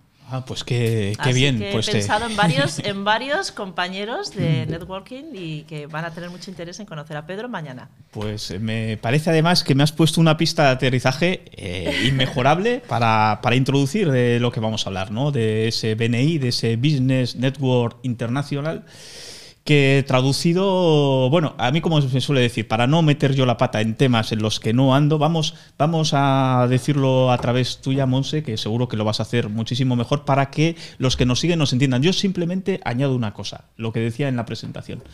Si eres empresario o si en tu entorno tienes gente que se mueve en ese ámbito, autónomos, empresarios y tal, no perdáis detalle porque es una iniciativa que a la vista están los resultados, nos hablará también ella un poco, pero que da muchísimo juego. O sea que prestar mucha atención a lo que Monse ahora sí nos va a, a contar sobre los BNI. Bueno, pues BNI es una herramienta, como bien has presentado, empresarial. Trabajamos en torno a empresa, nos reunimos metódicamente, tenemos un método de trabajo, porque fíjate, una empresa da rendimiento si tienes unos objetivos y una organización. Si no, pues empiezas con mucha fuerza y puede acabar derivando pues, en un grupo de amigos que además en esta herramienta pues sí que es verdad que se, da esa, esa sinergia de, de, buena gente, de equipo y de, bueno, algo más, ¿no? No solo trabajo. Entonces, hay dos elementos muy importantes que, que se fusionan y que dan un resultado de éxito. No es por casualidad que es una organización mundial, internacional, que está en todos los países representada con una jerarquía, una estructura y que todos los miembros tenemos que acatar libre y voluntariamente, lógicamente, pero sí con unas normas que vienen pues en ese invitado que hacemos venir a conocer, eh, van, vamos ya pues haciendo una puesta en escena de lo que es nuestro viernes, porque nos reunimos un día a la semana y periódicamente a la misma hora, en el mismo sitio y con una metodología que te explicaré encantada. Pues vamos eh, a empezar, eh, como decía el otro, pues eh, con el ejemplo en carne propia. Entonces, Monse, cuéntanos cómo caes tú en el BNI y aprovechamos para que nos cuentes pues también cuál es tu desempeño profesional, porque estamos uh -huh. hablando de profesionales, de empresarios. Entonces, cuéntanos ahí un poco tu, tu experiencia. Pues mira, yo represento una empresa familiar, se llama USAF Capital y nos dedicamos, nuestro, nuestro conocimiento es eh, bueno, pues gestión de patrimonios. Venimos de una derivada del sector inmobiliario, porque inicialmente nosotros, eh, bueno, pues llevamos muchos años en el País Vasco, mi hermano José, José Manuel Abascal, pues ya inició allí la, el desarrollo de una marca comercial importante, también era una franquicia y de ahí venía la metodología pues americana, un poquito de, bueno, pues la forma de trabajo diferente. Se trabaja en exclusiva, se trabaja una atención al cliente. Bueno, este es USA Capital, que es ahora eh, la empresa en la que, si dijéramos, estamos en BNI, ¿no? Pero bien, venimos de, de, la otra derivada. Entonces, ¿por qué explico? ¿Por qué antes y ahora? ¿no? Uh -huh. Porque las personas evolucionamos, las empresas también. ¿Por qué? Porque escuchamos el mercado, cómo está el cliente, qué se necesita y cuál es la demanda. Y atendiendo esa demanda, pues mm, viene la necesidad de, de dar salida a esas empresas, primera generación, segunda generación, tercera generación quizás, que ya esos hijos, nietos, han salido a estudiar fuera, se han formado en áreas diferentes y que no tienen nada que ver con la empresa tradicional familiar que los padres y abuelos incluso pues arrancaron. ¿no? Entonces, ¿qué buscan? Pues darle un- una salida al mercado, vender esas empresas. Y ahí se apoyan en, en una herramienta que es la, bueno, en este caso la gestión de patrimonio, que es la que USA Capital pues, pues desarrolla. ¿no? Y como te decía, venimos de la derivada eh, inmobiliaria, que ahí es donde tenemos la confianza de los años de nuestros clientes. Eso es un poquito. ¿Y qué pasa? eh, ¿Cómo aterrizamos en BNI? Pues porque nosotros eh, decíamos, ¿no? Cuando abrimos la delegación de Santander, que estoy un poquito pues, al frente en ella, eh, desde Bilbao, el equipo más técnico, me decían, bueno, pues vamos a introducirnos en, entre esas empresas del sector, diferentes sectores, que, que tengan esas necesidades para poder dar servicio. Y claro, ¿qué mejor herramienta que una herramienta como es BNI, que tienes un elemento de cada membresía, es decir, un representante de cada sector. Uno de transporte, uno de inmobiliario, uno de abogados, uno de seguros, es decir, empresas muy selectas que tienen esa filosofía de trabajo con la que vas a tener ya que avanzar en una línea en la que vas a sentirte cómodo porque tienes el mismo objetivo y que representa diferente sector. Con lo cual, lo que tú haces en esa, en esa marca, en, en ese grupo, es sumar, es aportar. Y la filosofía de- del grupo es dar sin esperar. Fíjate qué, qué, ah, difícil para Rompedor. rompedor y difícil Sí. para, para el objetivo tradicional de la empresa, muchas veces por error que se ha fijado solo en objetivos a costa de casi de lo que sea, ¿no? Es decir, venga, venga, venga, crecer, crecer, pisando a quién, a la competencia. No, no, no. O sea, nosotros respeto máximo a la competencia y ayuda al compañero. Es decir, nosotros los viernes nos reunimos, ya, ya te explicaré un poquito ahora la, la metodología, y, y nuestra intervención de un minuto es dar referencias a- al compañero que las necesita. Fíjate, yo en Cantabria, en mi historia un poco personal y profesional ha sido, vengo del mundo de la logística, del servicio y el transporte, eh, trabajé en Azcar, en la delegación de Santander, estuve 15 años, lo cual agradezco muchísimo. Hoy muchos de esos clientes son de aquella época que, bueno, pues que les daba servicio ¿no? en el transporte de esas mercancías. Bueno, pues, pues eh, esa filosofía de servicio aplicada ahora a lo que hacemos en BNI hace que, que aquello que el otro necesita, yo lo tengo porque lo he conocido o, o es mi, mi valor y lo pongo en disposición.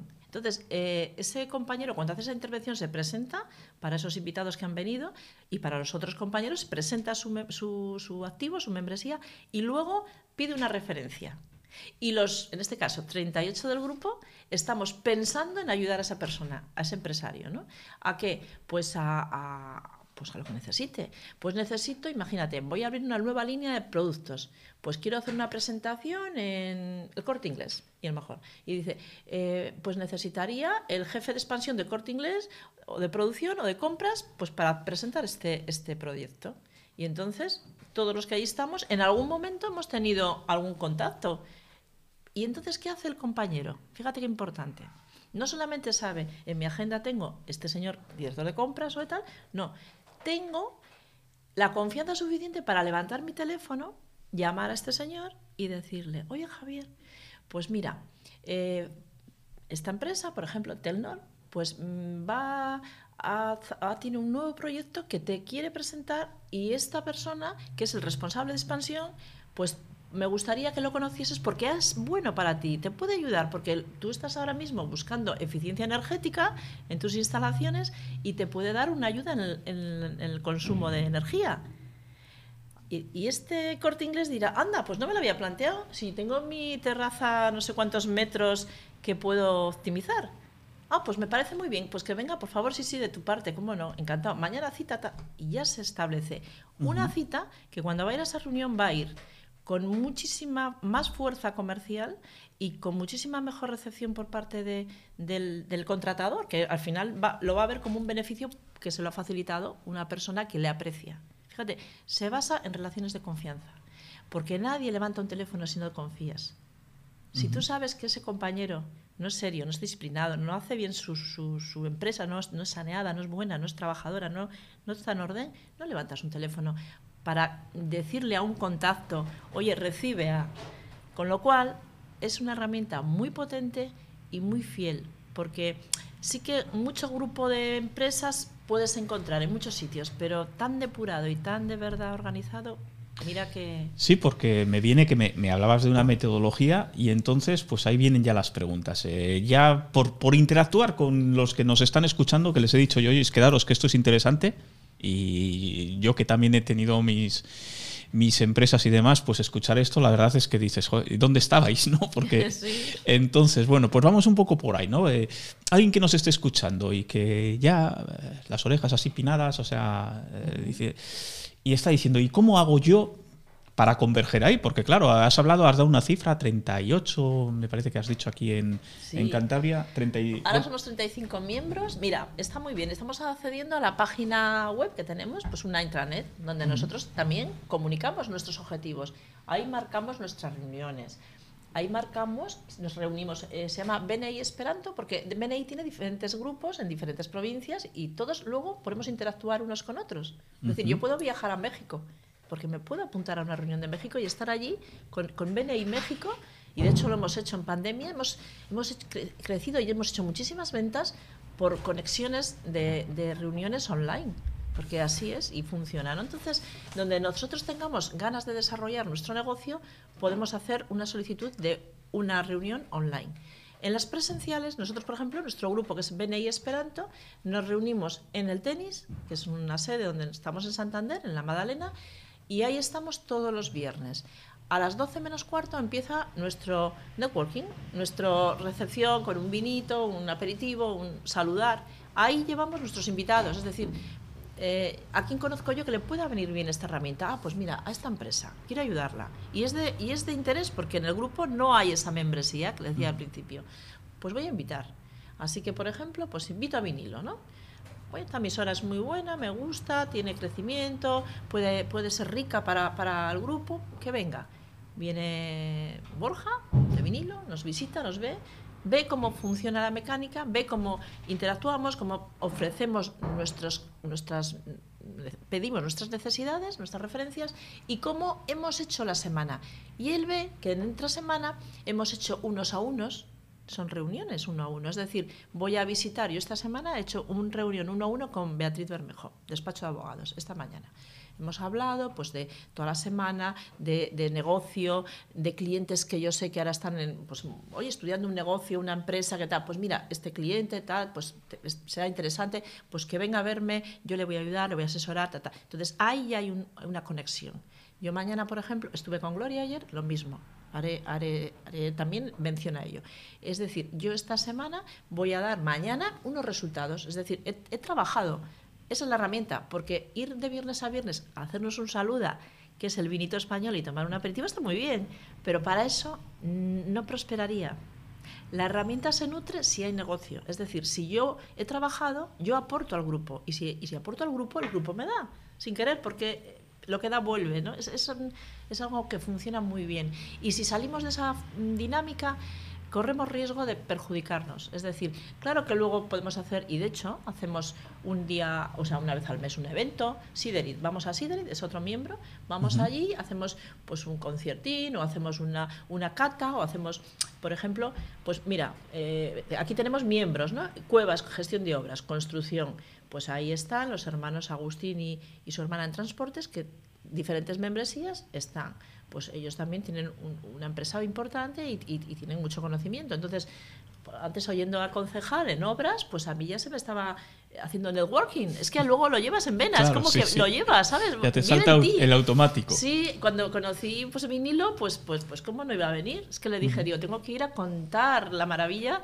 que estáis haciendo en Laredo, que de eso quiero hablar un poquitín luego también, de la acción tan bonita que, que se está haciendo y es Fuente Fresnedo, donde BNI ha hecho también una aportación de solidaridad, que es muy importante porque eso es el objetivo. O sea, los, ese es la humano, el lado emocional que le ponemos al negocio, que muchas veces en las empresas se pierde o no se uh -huh. tiene o no hay tiempo, pero como aquí hay ese, ese otro factor importante, el, el, tema es organización, agenda y trabajo y el tema emocional, lo juntamos. Y en lo emocional es donde cada miembro aporta cosas de interés al grupo que luego el grupo nos nutre y nos, nos une. Mira Javi, en este caso eh, la conexión de vinilo con, con Monse viene a raíz de, del Instituto Fuente, eh, Fuente Fresnedo. O sea, en la reunión del viernes que tuvimos, pues ella se levantó a comentar ciertas cosas eh, y, y comentó algo acerca de, de, Ucrania, de las acciones que se estaba haciendo aquí. Y rápidamente, pues un laredano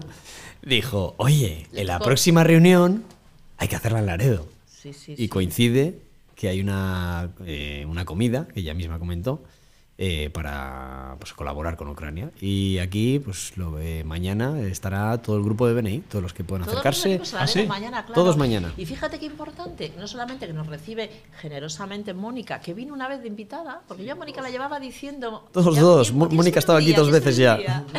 Y tú también viniste. Sí, no, ella, ella vino al tenis, a la reunión, una vez, vino a reunirse con nosotros y quedó encantada, porque es que, claro, quizás ¿no? cuando estás en, en, el ámbito de formación o eres funcionario o eres un político, estás como en otra, no digo en otra esfera, pero sí en otra sinergia, en, otra, en otro enfoque. Pero cuando estás en la industria y en la empresa, quizás tienes estas herramientas más necesarias, ¿no? Pero ella al ver esa energía, ella es muy de energía, al, Mónica al coger la energía le encantó y, y, y claro, su acción solidaria, ¿cómo no la íbamos a unir con, con, con, con BNI. ¿no? Eh, sigo hablando un poquito de, la, de, los compañeros, que creo que es un momento muy bonito para, uh -huh. para transmitir quiénes están, qué empresas, qué contenido. Pues como os decía, Cuevas, está eh, Montañesa Desinfección, Andrés Verduaga, eh, está Puerta Roper, está Arsenio, BBM Abogados, Beatriz Bermejo, Unión CAD Diseño, ahí está nuestro amigo Carlos Fernández, sabia. Perdóname, pero Carlos es un crack. Sí, es un crack con fuera es, serie. Es, esa es el, la, la, persona más impresionante en el sentido de que es, conoce muchísima gente, tiene muchísimos contactos, muchísimas relaciones y no tiene ningún pudor en, en eso de levantar ese teléfono y llamar a quien haga falta. Uh -huh. Mónica el otro día quería hablar pues con el proyecto de Escuela Cocina que, están, que han hecho es cocinar el maratón solidario 24 horas cocinando uh -huh. para, para esto querían recaudar y mandarlo a la ONG de José Andrés de, de allí uh -huh. en Ucrania pero es que Carlos y rápidamente, hasta, rápidamente levantó el teléfono, y llamó al socio de José Andrés para decirle, oye, que en Laredo se está haciendo esto, que te van a mandar dinero, fíjate, no, no. es un máquina, pues sí, es sí. esa persona que, que, bueno, que hay que nombrar, ¿no? Carlos Gómez de Sabia, técnico, ingeniero, bueno, una persona... Yo, eh, per, perdóname, eh, pero a mí que me ha tocado ser comercial, o sea, aquí veo mucho, mucha claro. empresa mucha empresa puntera. O sea, claro, y pequeñitas y medianas, hay, una, hay un equilibrio, uh -huh. ten por cuenta que que, las y otras muchas también que, que, que bueno pues que pues han tenido que desplazar o lo que sea o, un paréntesis porque ahora esa persona que viene fíjate que está muy personalizado también es decir eh, todas esas personas va al alma de esa persona. Te das cuenta que o va o va el dueño o va una persona muy como diríamos muy o la, o la responsable por ejemplo en inmobiliaria San Fernando pues va la, la directora de comunicación. José Andrés y Carmen van pero a eventos cuando tal. Rosa Rosa, Rosa Biota, ¿conoces a Rosa? Claro, claro, Rosa, nuestra claro. Rosa, pues Rosa, pues está, está todos los viernes Compañera, con nosotros. Compa diré, has dicho claro, de comunicación, pues claro, bueno, pues claro, a, ahora no me lo sabré todo. Javi, Javi vamos, sí. tú también estás, ¿eh? Representado sí, ahí. Sí, sí. Ya, ya lo sé, ya vinilo lo sé. está ahí, ¿eh? claro, vinilo, vinilo es nuestro niño pequeño, acaba de llegar, es nuestro recién nacido. Le queremos un montón y ya estamos aquí haciendo networking, ¿ves? Es que estamos en casa, no podíamos estar de otra manera. Eduardo Alfinter, bueno, es un amor también. Fabe, Fabe, ¿qué decir de Fabe, de los fundadores? Es que estamos ya tres años trabajando esta herramienta. Gerardo Cavia, un señor, crédito y caución, él siempre desde la discreción. Claro, ten por cuenta que nosotros, luego, en, en, por ejemplo, en, en USA Capital, ¿no? Nos, trabajamos perfil ciego. Es decir, cuando vamos a vender una empresa, no podemos venderla diciendo se vende, porque entonces empieza a evaluarse. Claro. Tienes que trabajar toda la información, auditar, tal, pero, pero todo desde la discreción. Y cuando vamos ahí, hablamos de casos de éxito y hablamos de lo que tenemos entre semana. Yo siempre muda. Así que me dan la formación, hablo de sinergias, hablo de tal, o sea, de, que no puedo hablar de datos ¿no? Y ellos, los compañeros siempre dicen, pues estoy haciendo tal, o, o es esta obra, o esto, tal. y eso está muy bien porque el otro que está enseguida hace conexiones para poder ayudar, ¿no? Yo mi perfil ciego digo, pero, pero ellos todos saben que, que estoy ahí en, en, estos proyectos y en otros del País Vasco que también muy, de mucho interés. Gloria, Gloria es, tiene mucho vínculo con Kiko aquí en Laredo también, una persona... Precisamente yo fui de invitado de Gloria, gracias a Kiko, gracias a los dos, siempre agradecido porque para mí fue una oportunidad y un privilegio. Ahora mismo el BNI no puede ir ningún otro medio de comunicación.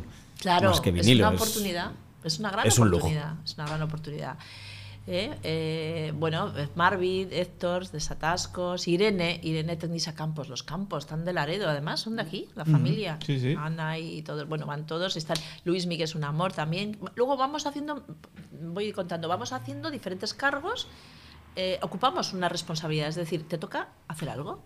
A mí me tocó formación, anteriormente anfitriones, eh, otros son el, el, presidente, o sea, el que dirige la reunión, otro es el vice, otro es el, el, administrador, el consejero. Entonces, porque cada uno tiene esa misión para que todo salga bien, es como una orquesta.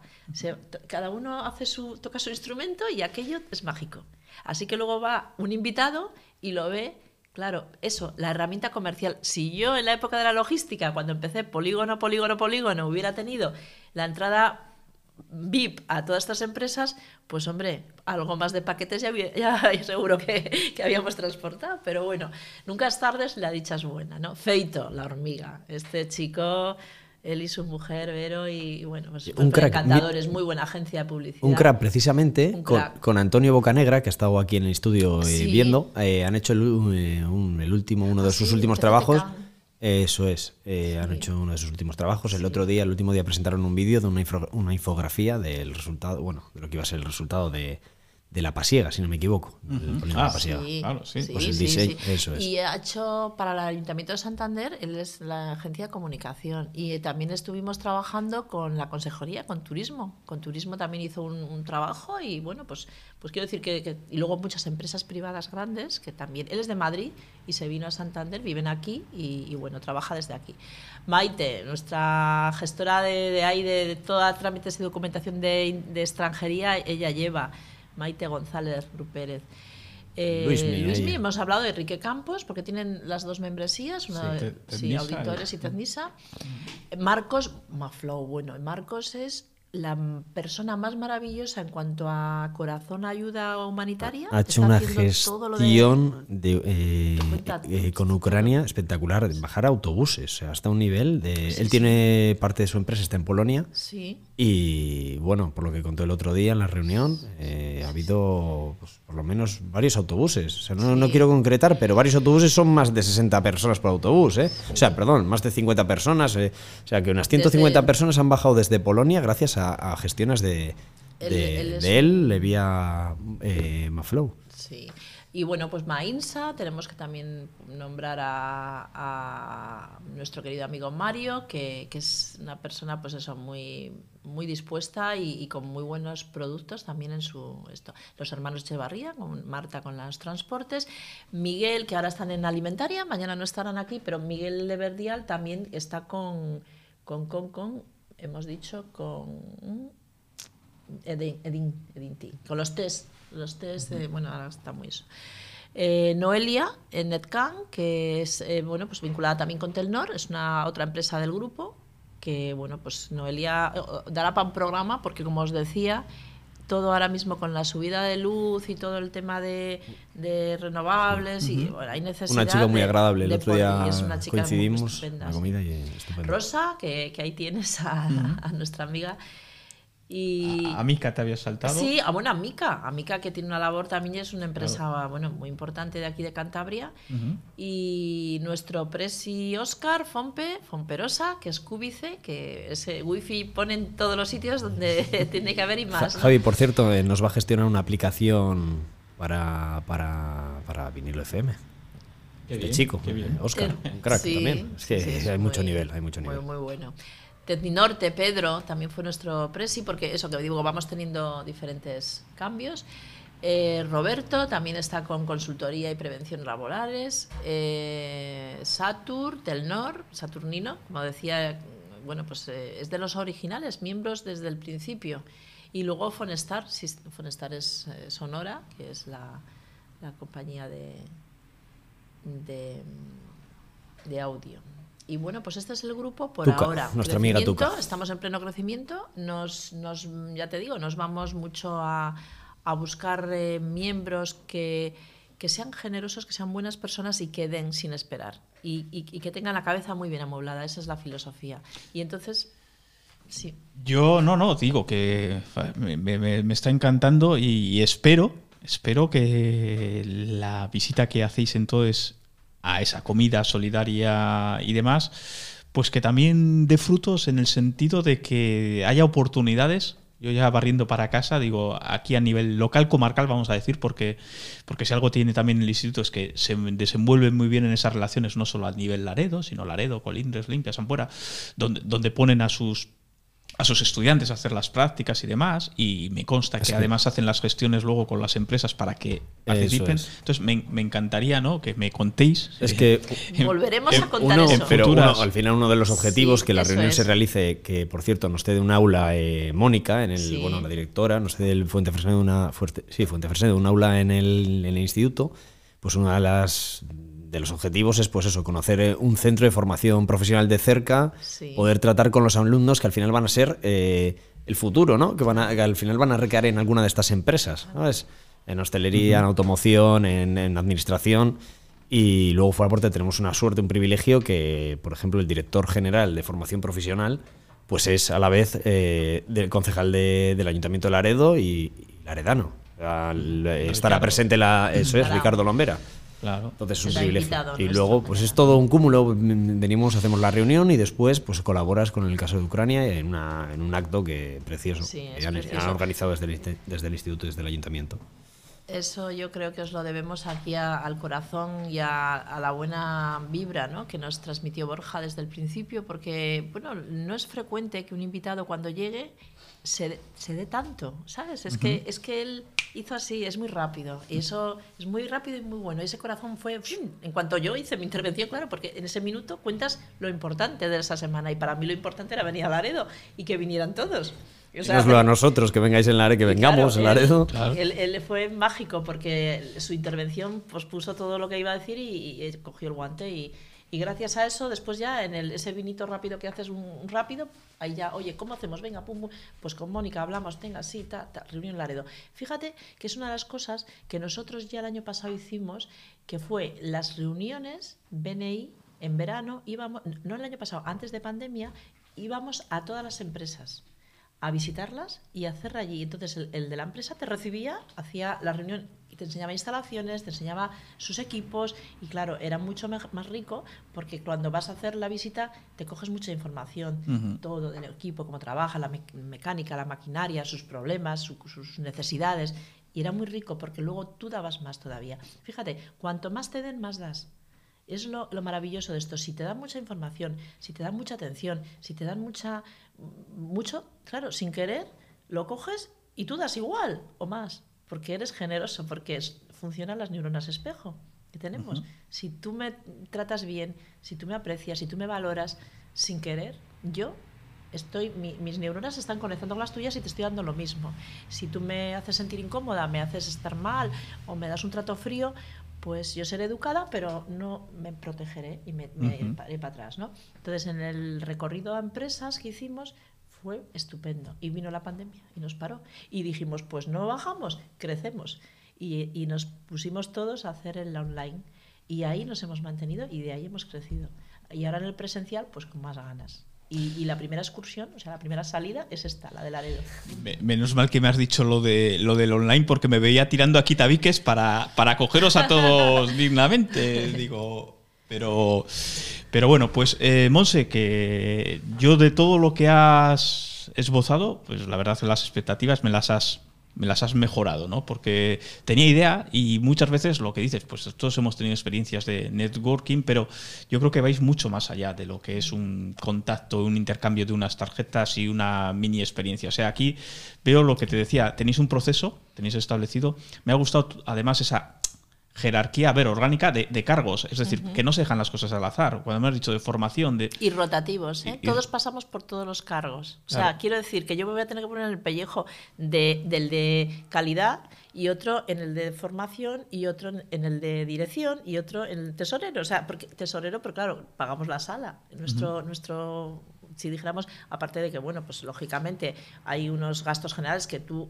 con, con- con ser socio tienes anuales, obviamente, pero luego la estructura de la sala hay que, hay que atenderla. Y entonces ahí todos los viernes, nuestro compromiso, pues hacemos una vez el pago al, al mes y, y ya está, ¿no?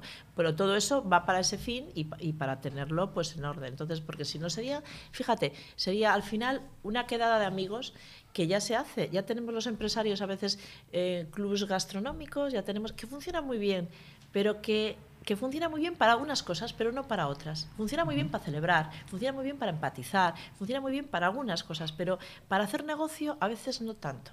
O sí, unos negocios, pero igual eso ahora en este tipo ya de sociedad, eh, a esta altura de, de- de evolución empresarial también ya necesitas otras herramientas. No quitar, sino sumar. No, no, es que me encanta porque de alguna manera te escucho y parece que eres accionista de todos tus compañeros, que no lo eres, ¿no? Pero hablas con ese cariño, ¿no? De las Sí, empresas. Yo lo vivo, porque fíjate, yo fui, como me has preguntado, ¿cómo fuiste? Pues yo fui de rebote, porque mi hermano, José, Beatriz, que es nuestra abogada, dijo, José, hay una herramienta que he conocido que me encanta, quiero que vengas, que participes, ven a escuchar un día, vino, Él estaba en Bilbao cuando aquello, y tenía que venir los viernes, tenía que coger a su hijo del cole, venir, no sé qué, hacía el esfuerzo, llegaba, pero que somos rigurosos, que como faltes más de tres veces, tienes una penalización, pero que aquí no Eso es, hay una obligación. Quiero decir, no es al azar, es hay que, Hay que cumplir objetivos. cumplir. es como cuando estás en clase y te ponen falta. Sí. y luego no te aprueban porque Y exactamente le- y igual. a José le suspendían, ¿sabes? Y, y luego daban negocio, porque José es, José es pasión.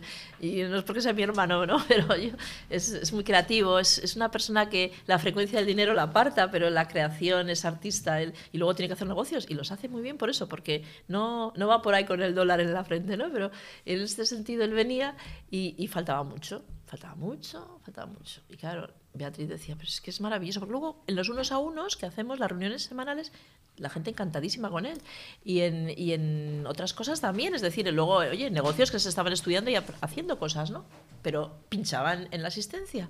Y me decía, mira, un día me dijo, voy a hablar contigo. Dice, oye, tienes que ayudar a tu hermano. Digo, pero si yo estoy más en la división, más en la otra, ¿no? Tienes que ayudarle. Has de venir tú. De verdad, que venga luego de invitado, porque también hay que traer invitados de vez en cuando, que venga de invitado todas las veces que quiera, pero ven tú, porque tú eres esa disciplina y, ese, y, de verdad. Y así que fui, fui y al principio, pues oye, pues, pues te ves un poco ahí, pues claro, él, tenía mucho peso y tal. Y, yo fui ahí poco a poco, bueno, pues me pusieron el- en lo de anfitriones, en la membresía, o sea, en la tarea de anfitriones y tenía que recibir a todos, eh, ubicarles, un poco pues la recepcionista más o menos, ¿no? Yo, tu- y claro, como venían los invitados, pues ya estabas preocupada de que se estuviesen cómodos, de que estuvieran en su sitio y ya vas conociendo a, a todos y a los miembros y a los demás y, da- y ya, y oye, empecé yo ya y tata y claro, luego la, herra- muy disciplinada la herramienta, trabajarla bien, claro, de manera que estoy encantada. Ellos conmigo también, creo, yo creo que así lo siento, o sea, las neuronas de ellos me llegan mucho, les quiero un montón. Para mí son como mi familia, son mis Yo- clientes y ellos, ¿no? Que son como Yo, familia. yo que me perdonen porque no, no les conozco, pero eh, desde luego el, el rango de embajadora ya te lo podían poner, ¿eh? O sea, Sí, porque- yo estoy muy lo- contenta. Lo estás, lo Sí. estás llevando muy bien. Monse, pues eh, nada, que ha sido un placer tenerte por aquí y como solemos decir, con aquellos temas que nos, que nos enganchan, pues que no sea para nada... eh, ni muchísimo menos la última vez que vamos a hablar aquí de BNI, que, Seguro que no. que incluso que vayas a venir tú misma, Monse, pues No a, sé yo si habrá que hacer una sección. A mí esto me gusta. a darnos novedades, bueno, pues todo, todo es Oye, estudiable. pues eh, mira, yo te voy a decir una cosa. Uno de mis mayores objetivos, porque yo soy muy, muy cerquita de aquí, de Riaño, fíjate, además hago un guiño a- al cocinero del IES Fuentefresnedo, a Pedro y a Benjamín, que también es... Los son de- hermanos los Canos, hermanos sí, sí. Canos. Yo soy Sí, sí. vecina, yo soy de Riaño, Ah, soy sí. trasmerana. y, y decía que, que una de las zonas que, en la época de la logística, del transporte, una de las zonas más fuertes en las que yo trabajé fue la zona oriental, la zona de Laredo, Castro, Santoña, conserveros, personas de servicios, o sea, aquí trabajábamos mucha mercancía porque la conserva la anchoa, pues, pues mucho, ¿no? Y en esta área de trabajo de BNI, pues fíjate que tampoco he venido yo mucho por aquí. Y digo, tengo que venir yo a hacer alguna Vamos visita a esos más. antiguos conserveros, amigos, y ahora de la mano y cogiendo el testigo, ¿ves? De, de- de ayudarnos, de doy y me das, pues con Borja sé que tengo un gran embajador comercial porque ya hemos hecho alguna reunión de prospectos y de, de empresas. Con lo cual, desde aquí, aprovechando los micrófonos que son la fuerza, invito a todos esos clientes de la época de Azcar, bien, bien puedo decir, todas esas empresas que me estén escuchando, que seguro alguno estará, estará en antena, escuchando, pues les abro mi corazón y mis ganas de volver a verles y a tenerles pues como el último día que les transportábamos la mercancía. Y ahora será pues de la mano de BNI esa, esa relación. Así que Ahora, me gustaría nombrar, aparte que hablando de. Antes has, has comentado invitados, que mañana vamos a tener invitados de, de- de esta zona. Que estará Rafa, Rafa Revilla, de Rezumar. Estará con nosotros también, en este caso, Alfredo Setién, eh, de Mobile Home, en representación de Bruno Izaguirre, que es el gerente. Eh, estará Fernando Portero, en representación de Textil Aredana, Tatano. Eh, tendremos también a Miguel, a Miguel Ángel, bueno, de Ibegas, una empresa de carburantes. y no quiero que se me olvide. Ah, y Alejandro Diego Amavisca, de Beco Automoción. Ah, y su hermana en representación de la empresa que tienen también de Rentacar. Ujú. Eva Fíjate, Diego que pa- Amavisca. que pa- eh, Ah, bueno, ha hecho los deberes, ¿eh? Ha hecho No, muy deberes. bien, ha hecho muy bien. Es un- le vamos veo. a dar este mes, porque luego premiamos también. Ah, sí. De- ¿Sí? Claro, Ah, vamos no. a dar este mes el seguro, porque ya con, con esta entrada, el, ¿cómo se dice? El, el- el honor de, de, de o sea, de ser, no me lo de ser el, mejor anfitrión, el que mejor invita, ¿no? El, me- el- no, bueno, pues el de, el de invitaciones. Ah, está aquí haciendo gestos. sí, sí, Pues sí. vamos, vamos. Es que menuda, vamos. me- menuda racha que lleva el amigo. No, porque- y, ah, mira, y quería alguien que estaba que con el que hablé y que le hubiese gustado estar, pero no puede estar, ya diciendo todo, eh, Fidel, Fidel de Codesa, que por el tema de la costera pues lo tenía muy Claro. complicado. Claro. Y, y estábamos también hablando con Miguel de Leonardo, que también que está en la Correcto, alimentaria, Miguel de también Leonardo. nos ha mandado recuerdos Sí, y que mucho. vendrá un día a vernos. Como co- tenemos muchos viernes, pues, pues todos los de la zona oriental van a estar representados seguro. Pues genial, porque además, eh, y esto sí que nos involucra a todos, tengamos o no empresas, esto se traduce en riqueza y se traduce en avanzar, en, que las empresas pues tengan más solidez, más, más fuerza gracias a esos, a esos lazos. Y nada, pues yo encantado, de, porque sí que es cierto que, que yo aquí desconocía bastante el proyecto, pero, pero encantado de en que se ha concretado esto del BNI, ya no se me olvida. Y ya además empiezan a carburar aquí cosas, pones caras, pones relaciones. Pues fíjate, me ha, me ha- me ha encantado ver ahí amigos, pues a Rosa, por ejemplo, ¿no? Rosa Biota y demás. Y nada, pues eh, Hay una mención a nuestro consultor eh, Avance, a Antonio La Madrid, que no le hemos, que es claro, porque Me lo puedo creer, claro, no Antonio hemos Lamadrid. nombrado, porque claro, en, en el No en aparecía. las empresas igual no hemos acabado de leer, Ah, pues mentor, fallo si técnico mío. director, Fallo técnico mío porque he sido yo el responsable de subir y Nada, bajar ahí el nada, scroll tranquilo, del, perdona, del- espero que no se me olvide no, no, ninguno. no, yo creo que no. Eh, Antonio La Madrid, por cierto, el lunes 11, o sea, el próximo lunes a las 9 de la mañana tenemos una lista, la lista de los 20 Sí. de Antonio La Madrid. Nos ha mandado unas referencias, 20 temas, eh, rollo vinilo y eso es a Ah, las qué 9 de la bien, mañana. sí, bien. Sí, sí, sí. eh, Invitamos a la gente, ahí tiene el- en la página web tiene el- la conexión con WhatsApp y el email eh, para que nos manden sus 20 canciones. Tiene que tener en cuenta que es el tipo de música eh, que solemos escuchar en vinilo. Entonces no, no, no nos pongáis reggaetón que va a ir Borja y lo va a vetar. ¿vale? Eh, Os dejo. serán, serán, si mandan 20, pues caerá uno y serán 19. Pero, pero bueno. Monse Bascal, que nada, que un placer recibirte en los estudios y, y sobre todo aprender contigo, porque es lo que he hecho. Eh, he tomado nota mental y como le decía antes al concejal, ahora por otros motivos también me volveré a ver esta. Porque a mí me, pues me pasa, ¿no? El directo a veces te pone como un poco tenso, nervioso, no asimilas todo y aquí hay mucha mucho interés en todo lo que nos has contado y nada, que sigáis adelante y, y qué envidia sana el ver que existen este tipo de organizaciones y dónde estabais, vuelvo a decir, pues ahora Laredo. en otros momentos. Sí, sí, ahora os tenemos cerquita. Muchas gracias por la oportunidad. La palabra, la fuerza de la palabra es lo que necesitamos y crecer es lo que queremos, así que encantados. Y voy a aprovechar la viada a ver si me sale mejor la, la despedida. eh, que no sé qué gesto me haces. Ah, que quieres. Vale, vale. Pues venga, no, no aprovecho la No, mirada. eh, venga. un pequeño parangón de publicidad, Venga, unos segundos. vale.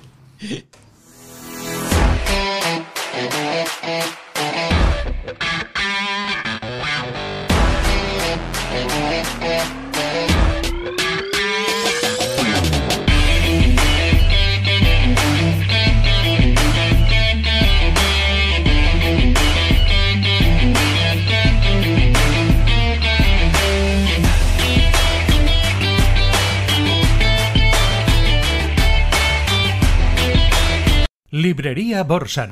Y ahora también punto de venta autorizado de la 11. Eurojackpot, Mi Día, Triplex, Super 11, Cuponazo, El Sueldazo y el Rasca de la 11. La 11.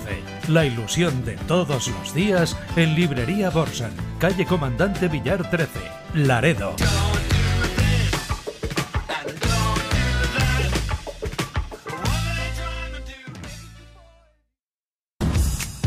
Llega la revolución. Beco Automoción, tu concesionario Citroën, Ford, Kia y Nissan para la zona oriental, equipa su taller de carrocería con la última tecnología.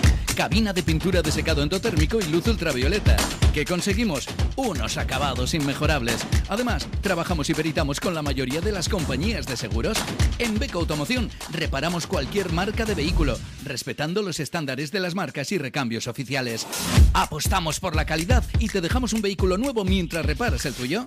Beco Automoción, en Barrio La Pesquera de Laredo. Tu taller de carrocería multimarca. Tu SEO local, agencia de posicionamiento de negocios locales y empresas que vendan productos o servicios. ¿Quieres que tu negocio aparezca en los primeros resultados de las búsquedas en Google? Si buscan restaurante, una reforma o una peluquería en tu localidad, te gustaría que tu negocio apareciese arriba, ¿verdad? Posiciónate por delante de tu competencia con la ayuda de tu SEO local y consigue más oportunidades de venta. Ponte en contacto con nosotros a través de nuestro teléfono 661 046 586 en nuestro correo electrónico info arroba tuseolocal.com o en nuestra web tuseolocal.com.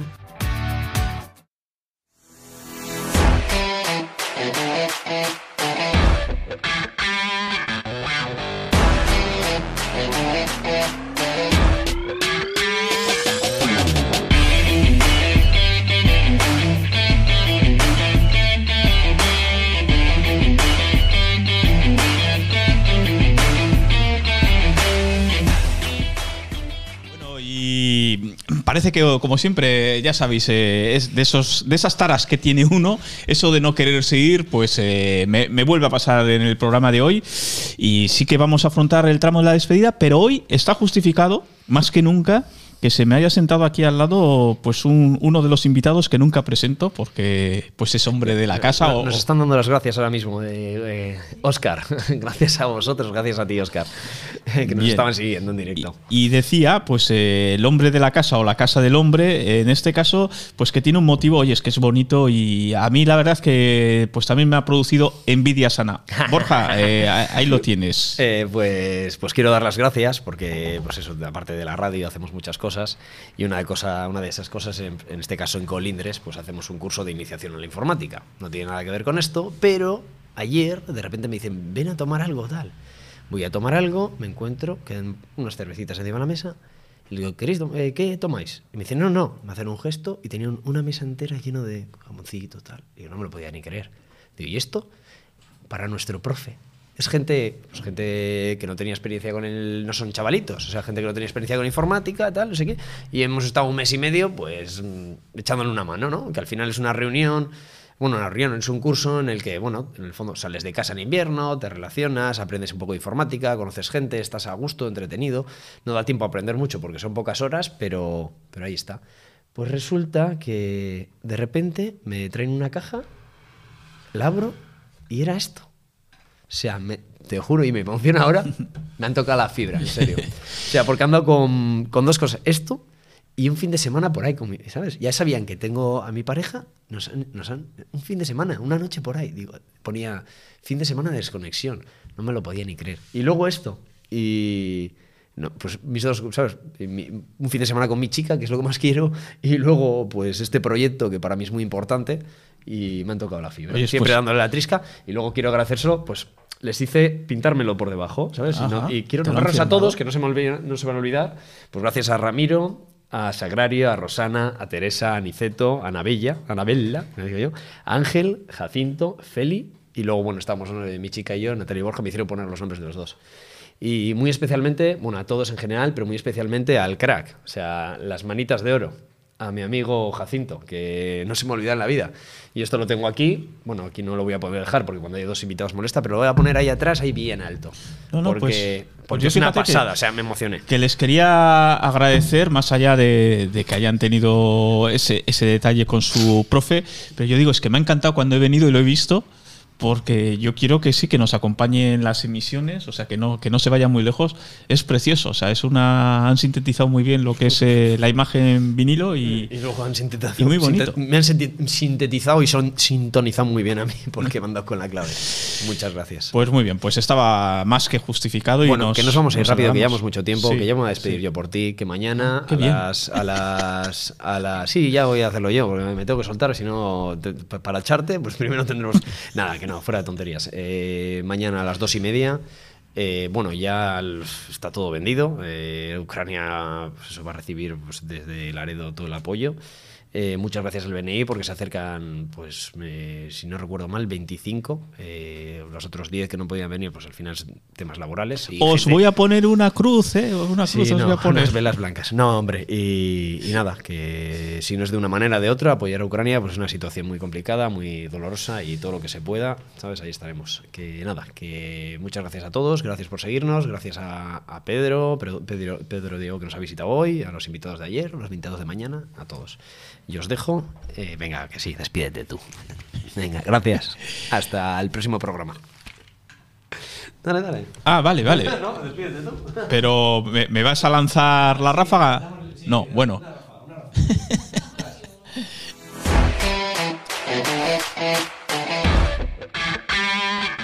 Adictos al Cantábrico con Javi González. Pues hasta aquí el programa de hoy. Esperamos, como os decimos siempre, que os hayáis divertido, pues y hayáis aprendido sobre todo, porque divertirse haríamos un programa de humor. Aquí venimos a, a aprender, hemos traído invitados muy interesantes, concejal de obras, eh, teniente alcalde. Nos ha desgranado muchos proyectos. Yo ya digo que voy a volver sobre la entrevista. También voy a volver sobre la de Mercha Bascal, este proyecto BNI. Monse, Javi, Monse. Monse, Monse. Uy, tengo yo un día. Bueno, Merche es tu mujer. Claro, claro, no, pero, pero yo no le llamo Merche. Merce, bueno, bueno, o sea, Merce, yo le llamo Merce, o sea, Amorcito. que luego, bueno, bueno. Eh, Monse Abascal, eh, muchísimas gracias por contarnos ese proyecto BNI muy atractivo. Estoy seguro de que vais a tener mañana acuse de recibo de esta emisión. Alguien nos va a decir, oye, es que os escuché y a mí no me habéis nombrado entre esos invitados y demás. Y nada, que nosotros acabamos. eh, que vienen por delante unos días, como ya os he dicho, el brujito del Goyerri. eh, con él me la voy a jugar yo. eh, habla de buen tiempo, de unas temperaturas. Vamos a tener la playa a tope. Pues bueno, vamos a ilusionarnos con ello. Vamos a ilusionarnos con que dentro de poco no vamos a tener las mascarillas. Y aquí lo dejamos, adictos al Cantábrico. Estamos encantados. La 98.9 de la FM, vinilofmcantabria.com, eh, Facebook, eh, Spotify. Aquí nos encontráis. Nos vemos en el próximo programa. Chao, chao.